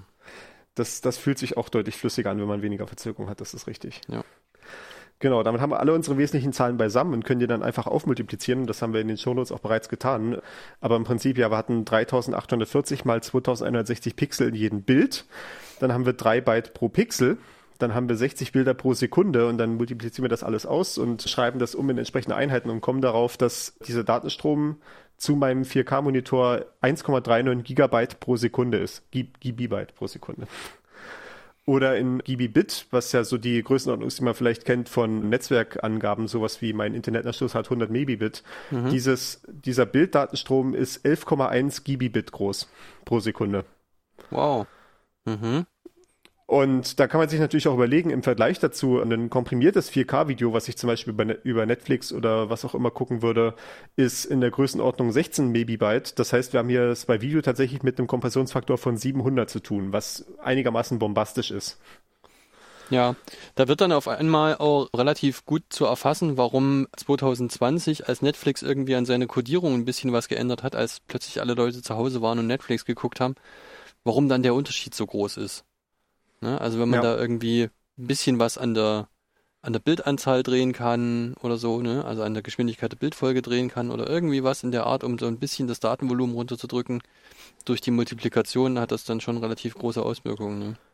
Videostreaming macht von dem ganzen Traffic, von dem ganzen Verkehr, der durchs Internet geht, ich glaube 70, 80 Prozent aus, irgendwie sowas. Ja, okay, aber das ist dann auch nicht alles Netflix. nee, das ist nicht alles Netflix, das ist auch YouTube, das sind auch Seiten, über die wir aus Gründen hier nicht reden. Weil ich auch nicht weiß, wie, wie, wie zuverlässig diese Statistiken sind, aber sei es drum. Ich meine, alles schon YouTube, ne, irgendwie. Und dann ist es natürlich äh, für mich irgendwie als normalen Menschen, irgendwie als, als normalen ITler, der irgendwie so seine kleine private Webseite betreibt, ne, wenn ich jetzt irgendwie meine Bilder um einen Prozent kleiner machen könnte, wäre das halt nicht so ultra signifikant. Wenn äh, jemand wie Google oder wie Netflix jetzt mir sagen kann, wir haben hier irgendwie eine Codierung, durch die wir irgendwie ein Prozent von unseren Videos oder Bildern irgendwie runterkriegen können, das macht für die halt im Zweifelsfall aus, dass sie sich ganze Server-Racks sparen können. Mhm, ja, genau. Und es entlastet natürlich auch die Leitungen, ne? Ich meine, die ja. armen Telcos, die müssen natürlich auch sehen, wo sie mit ihren Bits bleiben, ja. Naja, klar, ne? So, das waren jetzt im Prinzip alle Vorreden, die wir machen wollten. Wir haben jetzt einmal gesagt, was eigentlich ein Bild ist, was eigentlich Farbe ist, wie groß so ein Bild am Ende auch ist oder sein Bildstrom. Die Frage ist natürlich, wie kommen die Bilder zustande? Und da kann man im Prinzip so drei große Strategien vergleichen oder voneinander abgrenzen. Je nachdem, wie man zählt, auch vier. Davon machen wir heute die ersten zwei, die auf 2D-Grafik abzielen. Die eine Grafik, die, die eine Strategie nennt sich Sprite-Grafik. Also Sprite, ja, wie das Getränk. Ich weiß gar nicht, was das auf Deutsch eigentlich heißt. Sprite laut Wörterbuch heißt Kobold oder Elfe. Faszinierend. äh, okay, ich das hilft mir mal nicht nach, wirklich weiter. genau, also Kobold-Grafik offenbar. Äh, mhm. ähm, Sprite-Grafik ist anzusiedeln historisch gesehen so in den Spielekonsolen der 80er oder frühen 90er Jahre so, ne? Das klassische Nintendo Entertainment System so nach dem Motto. Das ist relativ viel mit Sprite-Grafik gewesen. Und ja. Sprites dabei sind einzelne vorgefertigte Bilder. Also jemand hat sich dann halt, ich meine, damals waren die Auflösungen noch relativ übersichtlich. Das heißt, da haben sich Leute wirklich hingesetzt und diese Bilder halt irgendwie quasi Pixel von, für Pixel zusammengesetzt. Also ich hatte mal so eine Dokumentation gesehen darüber, wie sie bei Nintendo in den 80er Jahren oder so gearbeitet haben. Da hast du halt gesehen, dass sie diese Sprites, also diese Bilder für Mario quasi, wie er irgendwie läuft oder dasteht oder springt oder sowas, haben sie auf Millimeterpapier gezeichnet. Also dann halt so quasi, äh, oder, oder so, so ein Raster, es war sicherlich nicht Millimeter, aber so irgendwie so ein Raster von vielleicht irgendwie vier Millimetern und das ist dann halt wirklich ein Pixel. Und dann haben sie halt quasi mit den entsprechenden Stiften halt ausgemalt, wie dann halt der Charakter aussehen sollte. Und dann hat dann jemand da gesessen, hat das halt abgezählt und halt eingetippt in den Computer, diese einzelnen Farbwerte. Ja, ich habe hier gerade den äh, englischen Wikipedia-Artikel über Pixel Art vor mir. Das kann man auch nochmal verlinken, da kann man sich das angucken. Ja. Sehr gut. Mhm. Und äh, oder ein anderes Beispiel für Sprites ist halt auch nicht nur bei so Spielen, sondern zum Beispiel auch, wenn ich sage, ich habe so ein Terminal, also Terminal im ursprünglichen Wortsinne. Äh, wir erinnern uns an die Folge 6, wo wir über Unix und Terminals und Kommandozeilen so gesprochen haben. Ein Terminal als Gerät ist ja erstmal so ein Monitor quasi, der nur Buchstaben darstellen kann. Also wo es halt einfach so ein Textraster gibt, wo halt dann entsprechende Zeichen auftreten können. Und der Computer sagt dem Monitor prinzipiell erstmal nur, in der Rasterstelle bei x gleich 4 und y gleich 3 steht ein A. Und dann geht halt dieser Monitor los und der Monitor hat eingebaut halt so eine Schriftart, also halt auch so eine äh, Liste von Sprites, stecken da irgendwo in dem Monitor drin, in, in, seinem internen festen Speicher und dann kann halt danach gucken und sieht dann halt dort für den Buchstaben A halt so ein Sprite, also ein vorgefertigtes, vorgerendertes Bild von diesem Buchstaben und der wird dann halt auf dem Monitor dann dargestellt. Ist das dann sehr, sehr hoch aufgelöst? Oder ist, also, wie kann man sich das vorstellen? Kann man jetzt sagen, ich könnte das mir, dann, ich könnte das mir ist dann so aufgelöst, wie der Monitor das halt kann, ne? Das war damals noch nicht allzu viel. Okay, aber wenn ich jetzt heute hingehe und sage, ich äh, lade mir irgendwie Schriften runter für mein Terminal oder so, äh, Ja. dann kann ich die möglicherweise auch in verschiedenen Auflösungen bekommen, dass sie also höher oder weniger hoch aufgelöst sind. Ja, das ist dann Vektorgrafik, dazu kommen wir dann gleich noch. Aha, okay, also, okay, gut, ja, dann warte ich da noch. Mhm. Das, das es ist, wir haben tatsächlich genau dafür einen Punkt in den Shownotes, der ist allerdings erst drei Absätze weiter. Da, dazu kommen wir dann gleich noch. Aber das ist im Prinzip auch eine Stelle, wo Sprites verwendet werden, ja. Mhm. Und damit quasi im allgemeinen Fall, wenn du so eine Sprite-Grafik hast, kriegt halt der Grafikprozessor so eine Liste von Sprites. Also irgendwie, äh, in dem Fall, wie gesagt, halt für dieses, diesen Terminal-Use-Case ist es halt einfach nur so, dass diese Positionen schon vorgegeben sind, wo irgendwie Buchstaben sein können. Und es ist dann nur noch die Frage, welcher Buchstabe es halt ist oder halt im Zweifelsfall nichts, also ein Leerzeichen oder sowas, ne?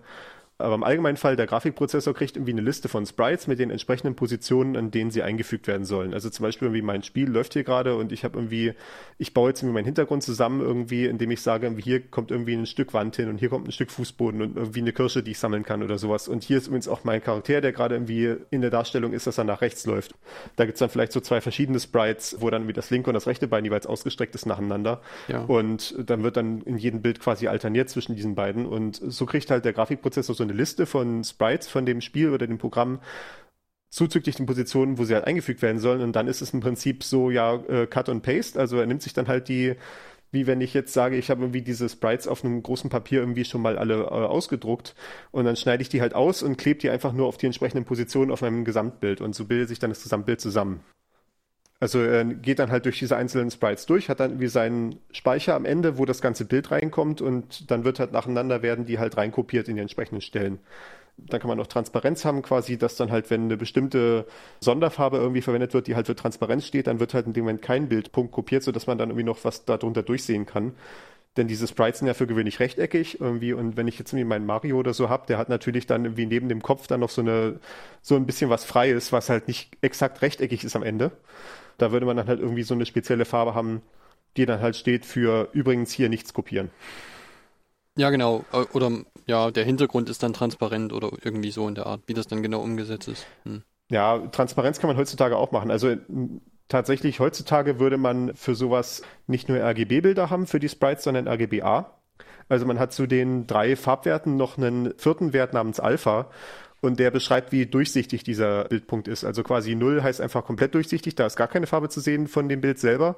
Und 1 heißt halt komplett undurchsichtig, also der Hintergrund verschwindet komplett und dann halt alles dazwischen sind dann halt verschiedene Werte von Transparenz. Und dementsprechend, wenn ich dann halt mehrere von diesen Bildern miteinander kombinieren würde, dann würde halt dann eventuell auch der Hintergrund irgendwo durchscheinen, wenn ich vielleicht irgendwie ein Glas oder sowas habe, durch das man dann irgendwie das, den Hintergrund noch sehen kann oder sowas.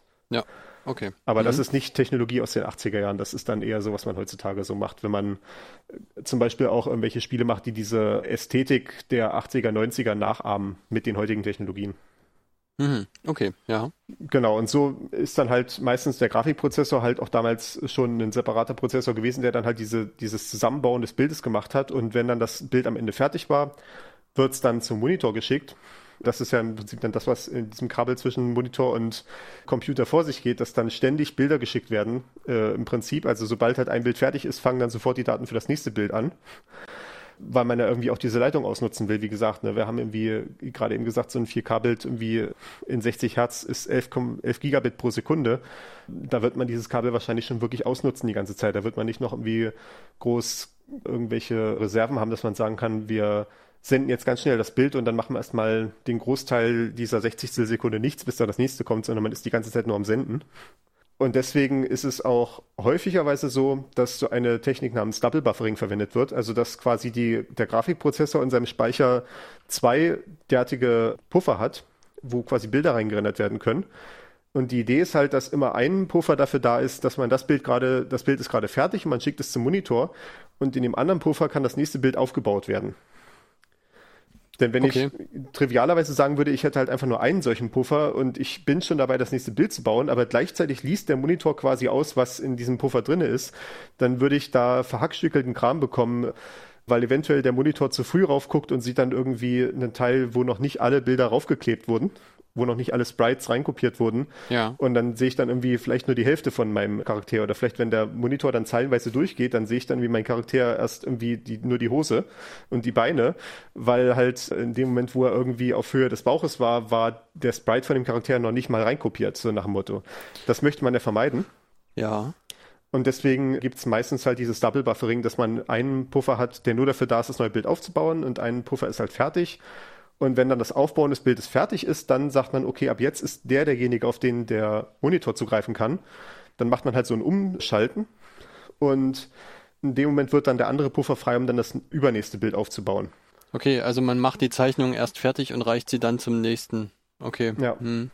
Also dass quasi die Grafikkarte sich immer merkt, welches Bild gerade fertig ist und welches gerade in Entwicklung ist. Und wenn der Monitor halt zugreift, kriegt er halt immer das Bild, was gerade fertig ist. Ja, okay. Aber der Monitor, also könnte der Monitor theoretisch auch selber nochmal das abpuffern? Oder wäre das notwendig? Oder macht man das? Oder? Äh, Das kann, ich, ich will nicht ausschließen, dass es passiert, aber ich würde es eigentlich nicht sehr sinnvoll halten, weil man dann wieder die Latenz erhöhen würde. Dann würde es halt wieder noch einen extra Zwischenschritt geben, der dazu führt, dass es noch länger dauert, bis das Bild irgendwann mal ankommt. Ja, das stimmt. Hm, okay. Und das ist halt alles sehr zeitkritisch, was wir hier machen.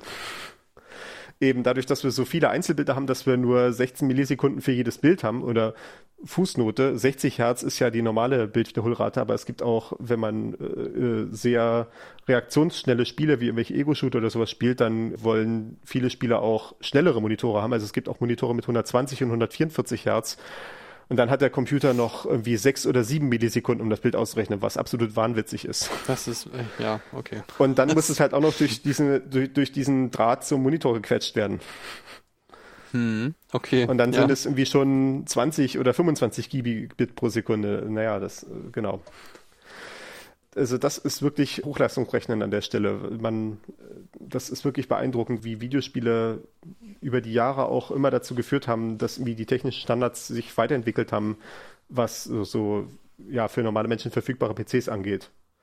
Ja. Der Grund, dass ich das Double Buffering jetzt beschrieben hatte, ist auch, um einen Effekt zu erklären, den man eventuell schon mal gesehen hat, wenn man Spiele oder so gespielt hat und dieser Effekt nennt sich Tearing oder Tearing, also T-E-A-R-I-N-G. Also von, von Englisch zerreißen, oder? Genau. Hm. Tear apart. Mhm. Denn die Frage, die sich jetzt halt bei diesem Double Buffering ergibt, ist, irgendwann ist das Bild fertig und der Grafikprozessor sagt so, jetzt nehmen wir das andere Bild. Was ist aber, wenn der Monitor jetzt gerade in dem Moment irgendwie dabei war, das Bild halb aufzubauen? Also die Pixel werden da meistens irgendwie der Reihe nach umgeschaltet, mit einem neuen Bildpunkt versorgt, weil halt dieses Bild auch sukzessiver reinkommt.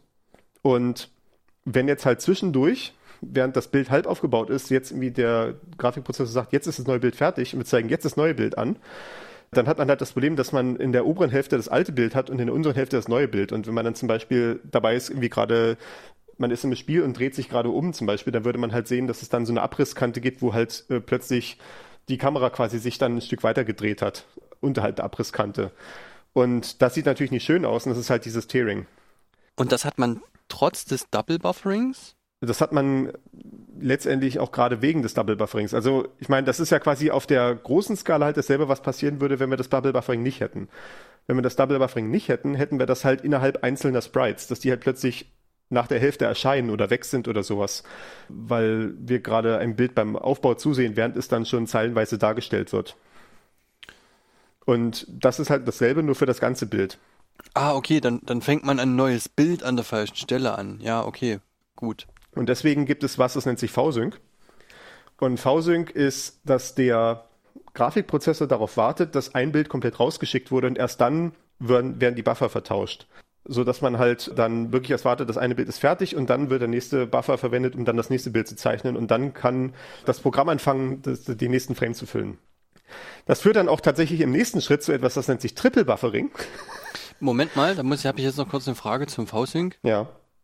Der schickt das raus und, und wartet der auf eine Antwort von dem Monitor oder ist das feedbacklos? Das V-Sync ist noch feedbacklos, Ah ja, okay. weil der Mhm. Grafikprozessor weiß ja, in welcher, in welcher Kadenz er die Bilder rausschickt. Ja. Und er sieht ja dann irgendwann, dass er durch das eine Bild durchgelaufen ist und dann ist halt der V-Sync-Punkt quasi erreicht, dass dann halt der nächste Buffer angefangen werden kann und dann wird der originale Buffer wieder frei. Okay, gut. Ja. Und da gibt's dann noch die nächste, der nächste Wrinkle ist dann Triple Buffering, das kann man dann auch noch machen, weil man ja quasi sagen kann, es wäre eigentlich sinnvoll, während wir auf das V-Sync warten, wir haben irgendwie Bild 1 ist gerade am rausschicken. Bild 2 ist eigentlich fertig, aber wir warten auf das V-Sync, damit wir anfangen können, Bild 2 rauszuschicken. Wir möchten aber eigentlich gerne schon Bild 3 rendern. Und Deswegen braucht man eigentlich Triple Buffering, also eigentlich drei verschiedene Puffer, durch die wir der Reihe nach immer durchgehen, damit eben der, der Sendeteil vom Grafikprozessor, der Dinge zum Monitor schickt, halt separat arbeiten kann von dem Teil, der neue Bilder berechnet. Man hat Aber zwei, das- man hat zwei fertige Bilder und wartet auf den Moment, die auszutauschen und während man auf diesen Moment Nee, man wartet, hat- rechnet man schon am dritten. Ja, genau. Man hat, man hat ein Bild, was gerade ausgesendet wird. Man hat ein Bild, was fertig ist, aber noch nicht ausgesendet wird. Ja, weil wir halt okay. noch darauf Mhm. warten, das erste Bild fertig zu machen. Und wir wollen eigentlich schon anfangen, das nächste Bild zu machen. Deswegen brauchen wir noch einen dritten Buffer. Okay, ja, das äh, klingt plausibel, ja. Und wenn wir jetzt schon so tief in dem Thema drin sind, dann machen wir auch noch den nächsten Punkt, weil wenn man als Endanwender zurzeit Monitore kauft, dann gibt es auch meistens dann diese Bewerbung, dass diese Monitore eine Technologie haben, die bei Nvidia FreeSync heißt oder bei AMD heißt die G-Sync, also ja wie, wie V-Sync, aber mit G vorne. Und bei äh, Nvidia ist es halt Free, wie das Wort Free. Okay. Mhm. Nee, andersrum. Andersrum, bei Nvidia ist es G-Sync und bei AMD ist es FreeSync, aber es ist Oh, auch jetzt egal. Aber shame. Äh, ja, well. Da ist die Idee, dass der Monitor nicht nur in der Lage ist zu sagen, ich habe irgendwie, ich zeichne irgendwie 60 Bilder oder so an, sondern der Monitor weiß auch, ich kann mir auch irgendwie im Zweifelsfall das letzte Bild nochmal merken, um es weiter anzuzeigen, solange nichts Neues kommt. Ne, denn so ein normaler Monitor, der muss ja immer wieder aktiviert werden. Die, die Bildpunkte müssen immer wieder mal neu aktiviert werden, damit halt das Bild, das Licht weiterkommt. Das sind meistens dann wie solche Lichtpulse oder sowas. Und der Monitor kriegt jetzt die Möglichkeit, ich kann mir auch das letzte Bild erstmal merken. Also während ich das anzeige, schreibe ich es bei mir auch nochmal in so einen Puffer rein. Und wenn jetzt nichts Neues kommt, kann ich das Bild weiter anzeigen. Und das gibt der Grafikkarte die Möglichkeit zu sagen, ich bin nicht an diese festen 60 pro Sekunde Rhythmus gebunden, sondern ich kann auch warten, bis mein Programm fertig ist, damit ein Bild zu berechnen. Denn normalerweise macht halt die Grafikkarte, dass das sich dass man das letzte Bild merkt. Und wenn das Spiel zum Beispiel zu langsam ist, vielleicht ist der Rechner irgendwie nicht stark genug oder sowas und das Spiel kriegt es vielleicht nur hin, 40 Bilder pro Sekunde zu machen, dann würde halt passieren quasi, dass irgendwann das Spiel noch nicht fertig ist, das nächste Bild zu berechnen, aber die Grafikkarte sagt, okay, ich muss jetzt irgendwas schicken. Ich schicke das letzte Bild nochmal. Das hätte dann halt zur Folge, dass dann eventuell mal Frames verdoppelt oder Frames ausgelassen werden oder sowas und das sieht dann halt blöd aus, weil es dann so äh, ruckelt. Ja, von- von flimmert der wahrscheinlich sogar, oder? Na, nicht, nicht flimmer nicht, weil der Monitor kriegt schon immer ein Bild, was er anzeigt, aber es ist halt manchmal noch dasselbe Bild wie vorher und das fühlt sich dann halt nicht flüssig an. Ja, ruckeln Ah ist ja, halt okay. einfach der, Hm. der klassische Begriff dafür, ne? Und bei dem G-Sync oder FreeSync ist dann die Idee zu sagen, wir machen eine adaptive Bildwiederholrate, also wir schicken Bilder, sobald wir bereit sind, neue Bilder anzuzeigen. Jetzt, wenn ich so drüber nachdenke, irgendwie ich, es kann auch durchaus sein, dass die LEDs kontinuierlich aktiviert werden bei heutigen Monitoren, weil das gibt, glaube ich, mehr Sinn. Wenn ich so drüber nachdenke. Jedenfalls, dass dann der dass dann der Monitor halt sagt, quasi, er zeigt halt ein neues Bild an, sobald er eins bekommt. Er kann halt auch nicht nur sagen, ich kann nur 60 Hertz oder ich kann dann nur 30 Hertz, irgendwie so feste Stufen oder sowas, sondern ich zeige immer dann ein neues Bild an, wenn ein neues Bild kommt. Das habe ich auch hier bei meinem Monitor tatsächlich angemacht, als dann die Unterstützung reinkam in mein Betriebssystem und ich habe den sehr subjektiven Eindruck gehabt, dass es nochmal die Sache deutlich flüssiger gemacht hat, aber das äh, habe ich jetzt nicht gegen Placebo geprüft. Okay, gut. Aber das bedeutet ja im Wesentlichen eigentlich nur, dass man eine Funktion, die vorher der Grafikchip oder so übernommen hat, auslagert auf den Fernseher. Oder verstehe ich das falsch? Man, man ermöglicht mehr Kooperationen zwischen beiden Seiten. Also, dass die, dass der Monitor halt besser koordinieren kann, die Bilder so anzuzeigen in dem Rhythmus, wie die Grafikkarte sich auch bereitstellen kann. Okay. Hm. So. Ja, okay, doch. Ja, das gibt Sinn.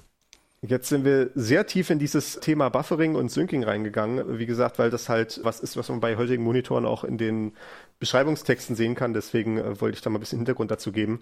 Wir waren ja eigentlich bei Sprite-Grafik. Also halt, wie gesagt, dieses, wir haben feste Bilder, die wir irgendwie zusammenkleben können.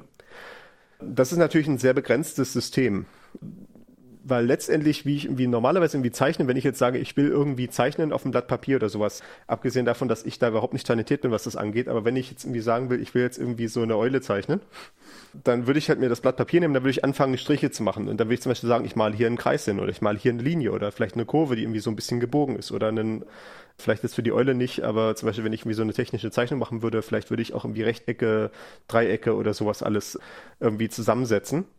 Und was ich da im Prinzip mache, äh, intuitiv quasi, nennt sich in der Computertechnik Vektorgrafik.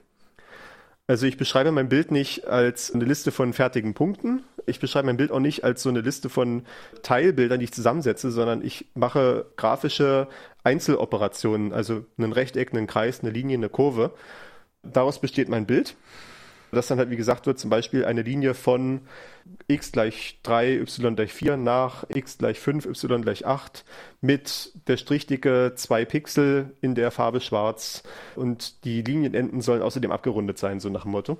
Ja. Und der Bildaufbau bei Vektorgrafiken funktioniert dann, indem man auch wiederum mit einem leeren Speicher anfängt, also mit so einem leeren Bild halt meistens dann mit Weiß oder sowas gefüllt und fängt dann an, diese einzelnen Grafikoperationen, diese einzelnen Primitiven zu rasterisieren. Also halt zu sagen, ich habe jetzt eine Linie, welche, welche Pixel muss ich jetzt mit welchen Farben füllen, damit diese Linie am Ende entsteht. Zum Beispiel ein Beispiel, was wir da verlinkt haben dafür, da kann man sich das mal eventuell angucken, wie das dann aussieht, ist der Bresenham-Algorithmus. Das ist so der klassische Algorithmus für, ich möchte eine Linie zeichnen von A nach B mit einer, mit einer einfachen, soliden Farbe. Das ist auch tatsächlich was, was ich im Studium mal implementiert habe. Da hatten so einen Kurs Einführung in Computergrafik, da war das eine Übungsaufgabe, sowas zu implementieren. Das ist so wirklich grundsätzliche Sachen und dementsprechend kann man dann auch sagen, wir gehen dann weiter, dann gibt es die ähnlichen Strategien, um dann zum Beispiel Kurven zu rasterisieren. Da kann man als nächstes sagen, einen Kreis kann man aus Kurvenstücken zusammensetzen, ein Rechteck ist auch nur aus Linien zusammengesetzt und so weiter und so fort. Und ja so lege ich diese ganzen Primitiven übereinander. Ich kann dann auch kompliziertere Sachen haben, wie zum Beispiel Farbverläufe, die ich dann reinfüllen kann oder so. Und so ergeben sich diese ganzen Grafiken. Also im, im Internet, im Webbereich zum Beispiel kennt man vielleicht das Format SVG. Ja. Das ist halt ein offenes Vektorgrafikformat, was relativ breite Verbreitung gefunden hat was zum Beispiel irgendwie verwendet wird für alle möglichen äh, äh, Wikipedia-Diagramme und sowas alles. Oder zum Beispiel, wenn ich bei Wikipedia irgendwie den Artikel für Deutschland aufmache und habe dann da so eine äh, Landkarte zu sehen, wo dann Deutschland und die Länder drumherum dargestellt sind und so weiter, dann sind vielleicht noch irgendwelche Städte markiert und sowas. Das ist tendenziell alles Vektorgrafiken. Und der große Vorteil von den Vektorgrafiken ist halt, eben dadurch, dass die so durch diese Zeichenoperation beschrieben sind, kann ich dann die in jeder Auflösung darstellen, die ich haben will letztendlich. Also ich kann jetzt irgendwie sagen, die haben da meistens so eine nominale Auflösung, die irgendwie reingeschrieben ist, so nach dem Motto, wir rechnen hier intern mit 400 mal 400 Pixeln vielleicht. Und jetzt kann ich mal sagen, ich habe einmal so einen Bildschirm, der ist richtig groß. Ich möchte das jetzt gerne mal mit 4000 mal 4000 Pixel darstellen. Dann rechnen wir einfach alles mal 10 äh, alle Koordinaten und rendern das dann und dann ist es trotzdem noch scharf. Es ist nicht dann verpixelt, wie wenn ich eine Pixelgrafik nehmen würde und würde die im Faktor 10 nach groß ziehen. Dann wäre es halt alles irgendwie verpixelt oder wenn ich es, je nachdem wie ich es groß ziehe, dann verwaschen. Ja. Auf jeden Fall nicht gut aufgelöst, weil ja einfach dann nicht mehr Information da ist als diese Pixel, sondern ich kann dann halt diese Linien und Kreise und Rechtecke halt in der Zielauflösung darstellen und das sieht dann deutlich schöner aus. Ja, ist halt eine tolle Sache, ne? Wenn man eben durch diese geometrische Beschreibung auch eine Menge Daten spart. Man muss eben nicht jeden einzelnen Bildpunkt extra beschreiben, wie man das halt bei, einem, bei einer Pixelgrafik macht, sondern man hat einfach eine geometrische Beschreibung. Die hat irgendwie eine Linie ja. von Punkt A nach Punkt B oder ein Kreis mit dem Mittelpunkt C und dem Radius D. So, und dann kann man das einfach halt umrechnen lassen auf die auf die Landkarte quasi oder auf die eben die Bitmap, die man da halt so hat. Ne? Spart wahrscheinlich auch eine Menge ja. Daten. Wenn man halt sowas hat, ne? Ich meine, für ein Foto funktioniert das halt nicht, weil ein Foto ist intrinsisch halt eine Pixelgrafik. Ja. Aber wenn man sagt, man malt ein Diagramm oder sowas, dann ist es immer sinnvoll, das eine Vektorgrafik zu machen, dann wird das deutlich kompakter. Ja. Ich würde sogar im Übrigen sagen, das erfolgreichste Vektorgrafikformat ist wahrscheinlich gar nicht SVG, sondern PDF. Äh, ja, das stimmt, ja. Kurze Historie zum PDF. PDF ist nämlich fast dasselbe eigentlich wie so eine Vektorgrafik. Die Idee bei PDF war eine Weiterentwicklung von PostScript. Das ist eine im Prinzip eine Programmiersprache für Drucker. Die hat Adobe in den 80er Jahren entwickelt und das war, gibt dann einen relativ großen Markt für PostScript-kompatible Drucker, wo man einfach solche PostScript-Dateien reinsenden kann. Und das ist im Prinzip wirklich eine Programmiersprache, dieses PostScript. Also der Drucker hat dann halt seinen eigenen Prozessor, wo das dann halt ausgeführt werden kann. Und das ist im Prinzip eine spezialisierte Programmiersprache, die halt zeichnet auf ein Blatt Papier. Und dann wird halt diese Rasterisierung vorgenommen und äh, das Ergebnis dieser Rasterisierung ist dann das, was der Drucker ausdruckt am Ende dieses PostScript hat halt aber das Problem, dass es wie gesagt eine Programmiersprache ist. Also man kann dann halt anfangen, wirklich in PostScript Programme zu schreiben und so ein klassisches Beispiel war wie so ein Kalender, wo man irgendwie dann in der PostScript-Datei nur, oder ich glaube sogar, wo man, wo man dann den wo man dann den Drucker quasi ausrechnen lässt, welches Jahr es gerade ist und quasi, wenn man diese Datei druckt, kommt immer der Kalender fürs aktuelle Jahr raus oder sowas. Okay, cool, ja. Und das ist natürlich ein bisschen problematisch, wenn man irgendwie Dokumente archivieren will oder sowas. Deswegen hat dann Adobe auch noch gesagt, wir machen jetzt, wir leiten jetzt aus PostScript ein Format ab, was im Prinzip PostScript ohne die Programmierelemente ist. Also quasi runtergebrochen auf einfache, strikte Anweisungen wie zeichne die Linie von A nach B oder mal einen Kreis oder was nicht alles, aber halt diese Programmierelemente, die man halt drin hat, rausgenommen. Außerdem das Ganze noch komprimiert und das ist im Prinzip PDF. Mhm, ja, genau. Und in PDF kann man dann eben aber auch Bitmaps, also so Pixelgrafiken, einfach einbetten sozusagen, ne? Ja, genau. Also das ist mhm. ja dann auch im Prinzip ein Zeichenbefehl, ne? Von, von hier nach hier folgende Pixelgrafik zeichnen und dann kommt halt ein Strom von Pixeldaten. Genau. Mhm. Okay. Das ist in SVG auch möglich. Es ist halt immer je nach äh, Anwendungsfall. Ne? Manchmal ist es halt zum Beispiel nicht opportun, eine Vektorgrafik zu haben, so eine, solche Grafikprimitiven, ja, weil man halt irgendwie wirklich Bildinhalte hat. Also weil man halt irgendwie ein Stückchen einbinden möchte. Vielleicht irgendwie, man hat irgendwie eine Zeichnung, aber irgendwie dieser eine Teil da ist irgendwie vielleicht ein Foto oder was, was ich eingebettet habe. Ne? Deswegen können die allermeisten Vektorgrafikformate auch Pixelgrafiken einbetten in irgendeiner Form. Ja. Ich meine gut, für ein Vektor, also für ein vektorbasiertes Programm ist natürlich auch kein Problem, ein Rechteck zu zeichnen, das eine bestimmte Farbe hat. Ich hatte hier noch so eine Randbemerkung bei Vektorgrafiken dabei, dass Vektorgrafik so im Mainstream angekommen ist, so ungefähr in den 90er Jahren. Damals war in den Spielekonsolen war eigentlich nur Sprite-Grafik möglich. Allerdings ging es dann teilweise los, dass man Co-Prozessoren verwendet hat, die nur Vektorgrafik gemacht haben, um dann diese Rasterisierung zu machen, die dann halt, wo dieser Co-Prozessor dann speziell darauf ausgelegt war, halt diese Rasterisierung zu machen und entsprechende Rechenoperationen dann halt effizient implementiert hat. Ein Beispiel, was hier verlinkt ist, ist der Super FX-Chip. Bei diesem Nintendo Entertainment System, was ich vorhin schon erwähnt hatte, war das halt so, da waren Spiele auf solchen Cartridges drauf. Also halt so Plastikgehäuse, wo dann letztendlich eine Platine drin war, wo auf einem Chip das Spiel abgelegt war, auf so einem Speicherchip. Was vielleicht die meisten schon mal in der Hand gehabt haben, ist da einfach so ein, so ein Gameboy-Ding, ne? So ein Gameboy-Spiel, was so eine Plastikhülle ist mit unten so ein paar Kontakten dran. Da steckt dann eben auch so eine Platine drin. Nintendo hat immer noch viel Liebe für solche Dinge, weil zum Beispiel die Switch-Konsole, die aktuelle von Nintendo, hat ja auch solche Gamecards, die so ein bisschen aussehen wie etwas dickere SD-Karten. Mhm, okay, ja. Und wahrscheinlich technisch gesehen auch genau dasselbe sind am Ende, aber sei es drum. Okay. Und in diesen, in diesen ursprünglichen Cartridges war halt so viel Platz drin, dass sie dann noch anfangen konnten, halt für das Spiel eigene Co-Prozessoren einzubauen. Und da gab es einige Spiele, die halt solche Vektorgrafik verwendet haben, wo dann halt in der Cartridge selber noch ein extra Prozessor drin ist, was einigermaßen witzig ist. Also zum Beispiel beim Nintendo 64 damals, das war die Heimkonsole zu der Zeit, als auch der Game Boy schon da war. Und da gab es dann eine Cartridge für den Nintendo 64, wo oben ein Slot war, wo man Game Boy Cartridges reinstecken konnte.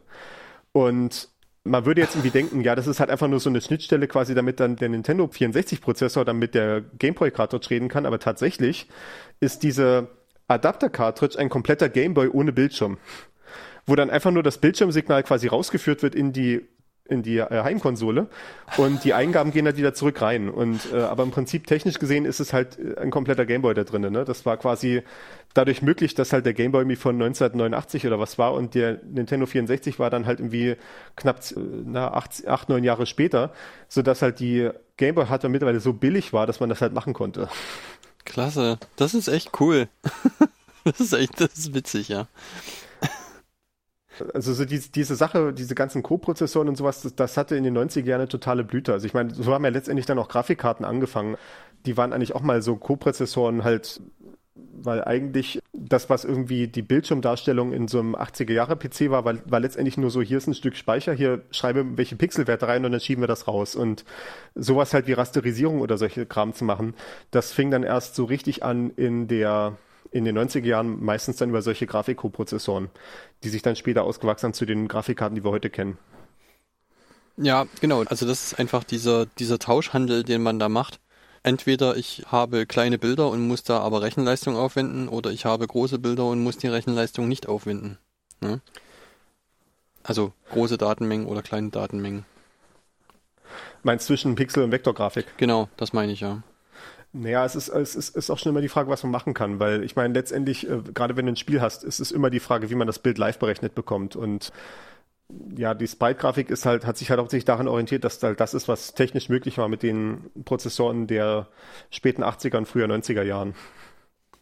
Ich meine, man, man hat noch immer völlig andere Möglichkeiten, wenn man sagt, wir müssen nicht das Ganze live rendern, wir können es auch irgendwie vorrendern. Ne? Also zum Beispiel seit, na, seit wann gibt es computeranimierte Filme? Im Prinzip auch seit Mitte der 90er Jahre hier, so Toy Story ja, und sowas. Toy Story war, war der erste, ja. Hm. Wann war das? Like 97, 98? Toy Story, sowas, ne? Nee, müsste ein bisschen früher gewesen sein. Ich meine, das war noch zu meiner Kindergartenzeit, also irgendwie 95, 96, sowas, ja. Ah ja, 95.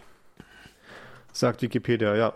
Und äh, das ist halt eine bombastische Qualität, visuell gesehen im Vergleich zu, was halt ein Computer damals in einem Videospiel rendern konnte. Und das liegt natürlich daran, dass irgendwie dieser Film vorgerendert wurde. Und das heißt dann irgendwie für jeden einzelnen Frame, also für jedes Einzelbild von diesem Film, hat dann irgendwie so eine äh, Farm von Großcomputern irgendwie 20 Stunden gerechnet oder sowas, ne? Ja, das stimmt natürlich. Ja, das ist auch wahr. Mhm. Ja. Das ist dann quasi ähm, quasi zwar eine vektorbasierte Grafik, die dann aber schon mal umgerechnet wurde und dann einfach als Pixelgrafik verwendet wird. Verstehe ich dich richtig? Im, Im Prinzip ja. Es ist, es ist nicht Vektorgrafik, weil, wie gesagt, wir sind ja hier noch im, wir sind hier noch im 2D-Bereich und im 3D-Bereich sieht es noch ein bisschen anders aus. Das wird dann in der übernächsten Folge kommen. Ja. Aber äh, im Prinzip ja. Okay. Es, es ist mehr richtig als falsch, es sich so vorzustellen, ja. Okay, das genügt mir. Wir hatten jetzt gerade diese zwei verschiedenen Strategien für 2D-Grafik, also die Sprite-Grafik, wo wir feste Bilder zusammenkopieren, einfach nur, und wir hatten Vektor-Grafik, wo wir grafische Primitiven live rasterisieren. Und wenn wir uns angucken, wie tatsächliche 2D-Grafik funktioniert, so in dem, was die meisten Leute kennen, so in traditionellen Desktop-Systemen. Also nehmen wir mal Größenordnung sowas Windows 95 bis XP. Danach fängt es dann schon an, wieder komplizierter zu werden und das werden wir dann später nochmal besprechen. Aber in dieser Ära ist es alles noch diese traditionelle 2D-Grafik und es ist im Prinzip eine Mischung aus beiden. Wir haben diese ganzen Steuerelemente, wir haben Fensterrahmen, wir haben Knöpfe, wir haben irgendwelche Textfelder oder sowas, die irgendwelche Rahmen sind im Prinzip, die werden dann meistens als Vektorgrafik gerendert. Also wir haben dann halt so eine Beschreibung von wegen, ne, dass der Fensterrahmen ist irgendwie eine, ein Strich in der folgenden Farbe so und so dick und das wird dann halt um jedes Fenster herum gezeichnet. Ja. Wir haben andererseits Textsatz, der ist dann nochmal ein bisschen interessanter, weil Text, das ist die Frage, die du vorhin hattest, Textzeichen sind im Prinzip Vektorgrafiken. Also wenn du in so eine Schriftartendatei reingucken würdest, dann würdest du halt dort sehen, dass zum Beispiel dann wie da für den Buchstaben A ein entsprechendes Vektorgrafikbild ist, was halt so definiert ist als so eine Reihe von Kurven, Linien und so weiter, die miteinander verbunden sind. Und das Problem ist aber, wenn wir jetzt anfangen würden, Text jedes Mal als Vektorgrafik darzustellen, wären das eine derart wahnwitzige Menge von Kurven und Linien und hast du nicht gesehen, dass das sehr teuer wäre, das für jeden Frame wieder von vorne zu machen. Ja. Aber gleichzeitig ist es ja so, dass wir, wenn wir Text darstellen, haben wir meistens eine relativ begrenzte Menge von tatsächlichen Schriftgrößen und auch von äh, Farben und sowas, so dass wir dann meistens damit davonkommen, dass wir sagen, wir rennen jetzt erstmal von dieser Schriftart hier in der Größenordnung 10 Punkt oder 12 Punkt einfach mal alle Buchstaben, speichern die uns als Bilder und dann verwenden wir die wie Sprites. Also am Ende ist ein Textsatz letztendlich eher wie eine Sprite-Grafik als eine Vektorgrafik. Die einzelnen Glyphen, also die einzelnen Zeichen, kommen zwar aus einer Vektorgrafik-Definition, aber werden am Ende erstmal in Sprites umgesetzt und dann wie Sprites verwendet. So ist letztendlich dieser Bildaufbau wie eine Synthese aus beiden Methoden gleichzeitig. Okay, ja. Und im Übrigen, das geht auch bis heute. Heutzutage ist es dann halt so, dass man irgendwie in der Grafikkarte, das, ist, das geht dann schon in das Feld 3D-Grafik rein, weil heutzutage läuft auch der Aufbau des Desktops relativ ähnlich zu einer 3D-Grafik, wie man es in Videospielen sehen würde, nur halt auf einer flachen Ebene. Im Prinzip ohne, dass man Tiefinformationen darauf packt. Und da ist es im Prinzip genau so. Man baut halt einmal diese Buchstaben quasi äh, als Vektorgrafik zusammen und dann legt man die in der Grafikkarte als Texturen ab, die dann zusammengeklebt werden können, um dann die tatsächliche Seite zu erhalten am Ende. Zu welchem Zeitpunkt tut man das und für wie lange? Das Zusammenkleben ist immer für jeden Frame einzeln. Nee, die, ich meine die, die, die Schriften vorrechnen. Ich denke, in dem Moment, wo man dann sieht, dass man die Schrift braucht. Also ich meine, wenn du jetzt irgendwie hier in deinem Browser vielleicht irgendwie jetzt die Schriftgröße ver vergrößerst, dann würde dann der Browser mitbekommen, ach so, ich brauche jetzt folgende Schriftart auch in der Größenordnung 14 Punkt oder was auch immer und würde dann anfangen, so eine Karte von Glyphen-Sprites vorzurennen. Ich glaube, man spricht dann von einem Atlas. Okay, also man macht das aber schon in dem, also on demand quasi in dem Moment, wo man es braucht und hat nicht das jetzt in größeren Mengen rumliegen, sozusagen. Es liegt nicht auf der Platte rum, hm. äh, aller Wahrscheinlichkeit nachnehmen. Okay. Weil dafür ist dann die Bandbreite von möglichen Schriftgrößen, die man braucht, dann doch zu groß, dass es irgendwie sinnvoll wäre. Ja, okay, das ist nachvollziehbar. Gut wie gesagt, ich hatte jetzt gerade das eingeschränkt, äh, dass es halt wie Bildaufbau so in der Ära ungefähr Windows 95 bis XP funktioniert. Seit den 2000er Jahren dann äh, werden auch diese 2D-Bilder zunehmend auf der Grafikkarte berechnet, denn seitdem im Prinzip sind diese separaten Grafikkarten oder Grafikprozessoren einfach hinreichend allgegenwärtig geworden. Also ich war tatsächlich dann auch schon selber mit dabei, als dann so diese Diskussion lief unter, äh, in, in, in der Programmiererschaft quasi, kann man jetzt schon anfangen, einfach die Grafikkarte für Dinge vorauszusetzen, auch wenn es nur so ein ganz normaler Desktop ist, ja eigentlich schon, eigentlich hat heutzutage jedes Gerät in irgendeiner Form zumindest eine einfache Grafikkarte. Das war auch so die Zeit, wo es losging, dass dann CPUs ihre eigenen Grafikkarten mit eingebaut hatten bereits. Also wenn man heutzutage so einen Intel-Prozessor kauft, da ist dann auch gleich eine Grafikkarte mit drin in den allermeisten Fällen. Ja, das wollte Zumindest ich gerade sagen. relativ einfache. Ja, okay. Hm. Also es was, was schon fast immer drinne war, war halt einfach sowas von wegen, ich habe hier ein Stückchen Speicher, das schicken wir mal an die Grafikkarte, äh, äh, Quatsch, an den Monitor. Also dieser allerletzte Schritt, aber Grafikkarte auch in dem Sinne, dass man einen separaten Prozessor hat, der sich nur um Bildaufbau kümmert. Das hat man so, ja, seit Mitte der 2000er einfach wirklich ubiquitär gehabt. Das war dann wirklich in allen PCs einfach drinne. Dann ist halt auch noch entsprechend dazukommen, dass diese Grafikkarten eben dadurch, dass sie auf diese Aufgabe spezialisiert sind, dafür auch deutlich effizienter sind, also nicht nur was Geschwindigkeit angeht, sondern auch was den Energieverbrauch angeht. Wenn ich irgendwie ein Bild auf der CPU berechnen kann oder ich kann es auf der GPU berechnen, dann wird die GPU wahrscheinlich dramatisch viel effizienter sein, wenn ich das halt richtig mache, wenn ich die Grafikkarte so einsetze, wie sie gedacht ist. Was das heißt, wie sie gedacht ist, das werden wir, wie gesagt, dann in zwei Folgen besprechen, wenn wir zu 3D-Grafik kommen. Okay, ich habe jetzt aber trotzdem noch eine Anschlussfrage dazu. Und zwar, ich habe mich vor nicht allzu langer Zeit mit jemandem unterhalten, der ich will mal sagen, im Verlagswesen tätig ist und sich da äh, um eine Homeoffice-Lösung bemüht hat. Und wir haben uns darüber unterhalten. Er sagte, es ist jetzt gar nicht mal mehr zwangsläufig eine, nötig, eine dedizierte Grafikkarte zu verwenden, selbst für so Sachen wie äh, großartig Photoshoppen oder so, weil es halt wirklich mit den Onboard-Chips einfach machbar ist. Ne? Also wie, was auch genau. immer dann der Onboard-Chip wäre, ob das halt einfach auf dem Motherboard eine kleine Grafikabteilung wäre oder ob das im im Prozessor ist. Das kann ich nicht das, beurteilen.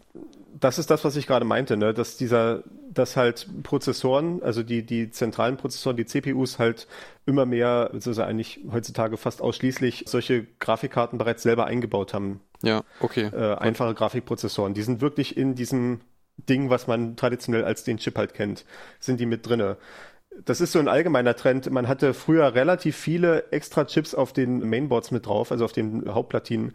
Also früher gab es dann halt sowas wie die North Bridge und die South Bridge und da gab es dann halt spezielle Rollenverteilungen, so nach dem Motto irgendwie, dieser Chip redet mit Tastatur und Maus und Joystick und, und was nicht alles und dieser Chip redet mit keine Ahnung, dem Drucker oder was, ne? Und das ist mit der Zeit fast alles in den Prozessor reingewandert als äh, einmal wegen der Komplexitätsreduktion und damit die Komponenten aufeinander abgestimmt sind und weil das auch günstiger zu produzieren ist, wenn es dann nur ein Chip ist und auch weil die Signalwege kürzer sind. Das Thema hatten wir auch letztes Mal schon besprochen oder ja, ja doch letztes Mal. Genau.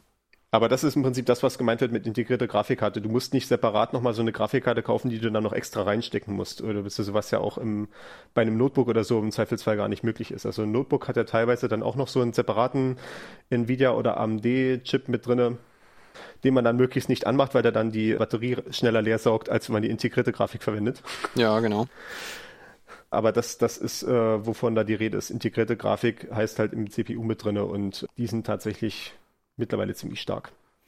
Auch Okay, wenn die gut. externen Also- stärker sind. Also kann man jetzt dedizierte Grafikkarten ausschließlich für Crypto-Mining verwenden. Naja, nee, also ich, meine, in meinem PC habe ich schon habe ich auch eine separate Grafikkarte drin und die äh, nutze ich, glaube ich, auch schon. Aber ja, der, der Heimanwender, der jetzt nicht gerade irgendwie mit Computerspielen oder so rumarbeitet oder vielleicht mit Videoschnitt, bei Videoschnitt braucht man das auch noch durchaus, weil das auch sehr rechenintensiv ist. Aber ansonsten äh, integrierte Grafiken sind schon sehr viel besser, als sie es noch vor zehn Jahren waren. Hm. Okay, gut. Das ist, ein, das ist vielleicht auch so das eine Gebiet, wo die Prozessoren wirklich dramatisch viel besser geworden sind über die letzten Jahre äh, als im Vergleich zu die CPUs, die, ich meine, die werden auch besser, aber die werden halt hauptsächlich dadurch besser, dass die Halbleitertechnik voranschreitet. Also so im Sinne von irgendwie, wir haben jetzt halt einen, wir können jetzt halt die Transistoren halb so groß machen und deswegen können wir zum Beispiel mehr Cache raufschmeißen, ne? was wir das letzte Mal besprochen hatten, dass bei so einem Prozessor das meiste dann doch irgendwie, die meisten Transistoren für irgendwelchen Zwischenspeicher raufgehen. Und dann ist der Prozessor halt einfach indirekt schneller dadurch, dass er mehr Zwischenspeicher halten kann und dann weniger oft mit dem RAM reden muss. So ein Effekt ist letztendlich deutlich signifikanter, als dass irgendwie noch Fortschritte gemacht werden darin, wie Prozessoren intern arbeiten. Okay, ja, verstehe. Während bei Grafikkarten äh, habe ich durchaus noch den Eindruck, dass zumindest die letzten zehn Jahre es, es massiv auch noch Revolutionären gab, wie die arbeiten, beziehungsweise die haben, glaube ich, auch ein bisschen noch mehr davon profitiert, dass man halt mehr Speicher reinquetschen kann in das Ding. Okay, ja, verstehe. Gut, schauen wir nochmal über die Notizen. Ich denke, wir haben im Prinzip alles. Jo. Es war auch, glaube ich, genug hier drin heute. Wir haben viele schöne Tangenten gehabt. Genau, das war jetzt die Top-Down-Folge, passend zur vorhergehenden Bottom-Up. Genau. Ich denke, wir haben auch eine gute Kaufberatung für Monitore drin gehabt im Mittelteil. ja, genau. Achtet auf VSync. Ja, oder auf FreeSync. Ja, wie, wie, VSync kann jeder heutzutage, da muss man im Zweifelsfall halt nur gucken, irgendwie, wenn man so einen Monitor mit G-Sync oder FreeSync, also der, der allgemeine Begriff ist adaptiver Sync, äh, dann muss man im Zweifelsfall darauf achten, dass das irgendwie auch kompatibel ist zu der Grafikkarte, die man sich holt, weil halt quasi Nvidia da seine Insellösung gemacht hat und dementsprechend hat man dann entweder den Monitor, der mit der Nvidia-Lösung kompatibel ist oder der Monitor mit der AMD-Lösung kompatibel ist und das muss man dann natürlich gucken, dass das passt. Okay, gut. Das nur so am Rande. Dann würde ich sagen, die nächste Kaufberatung kommt in drei Wochen. Damit könnt ihr rechnen. Genau. Äh, bis dahin. Ciao, ciao.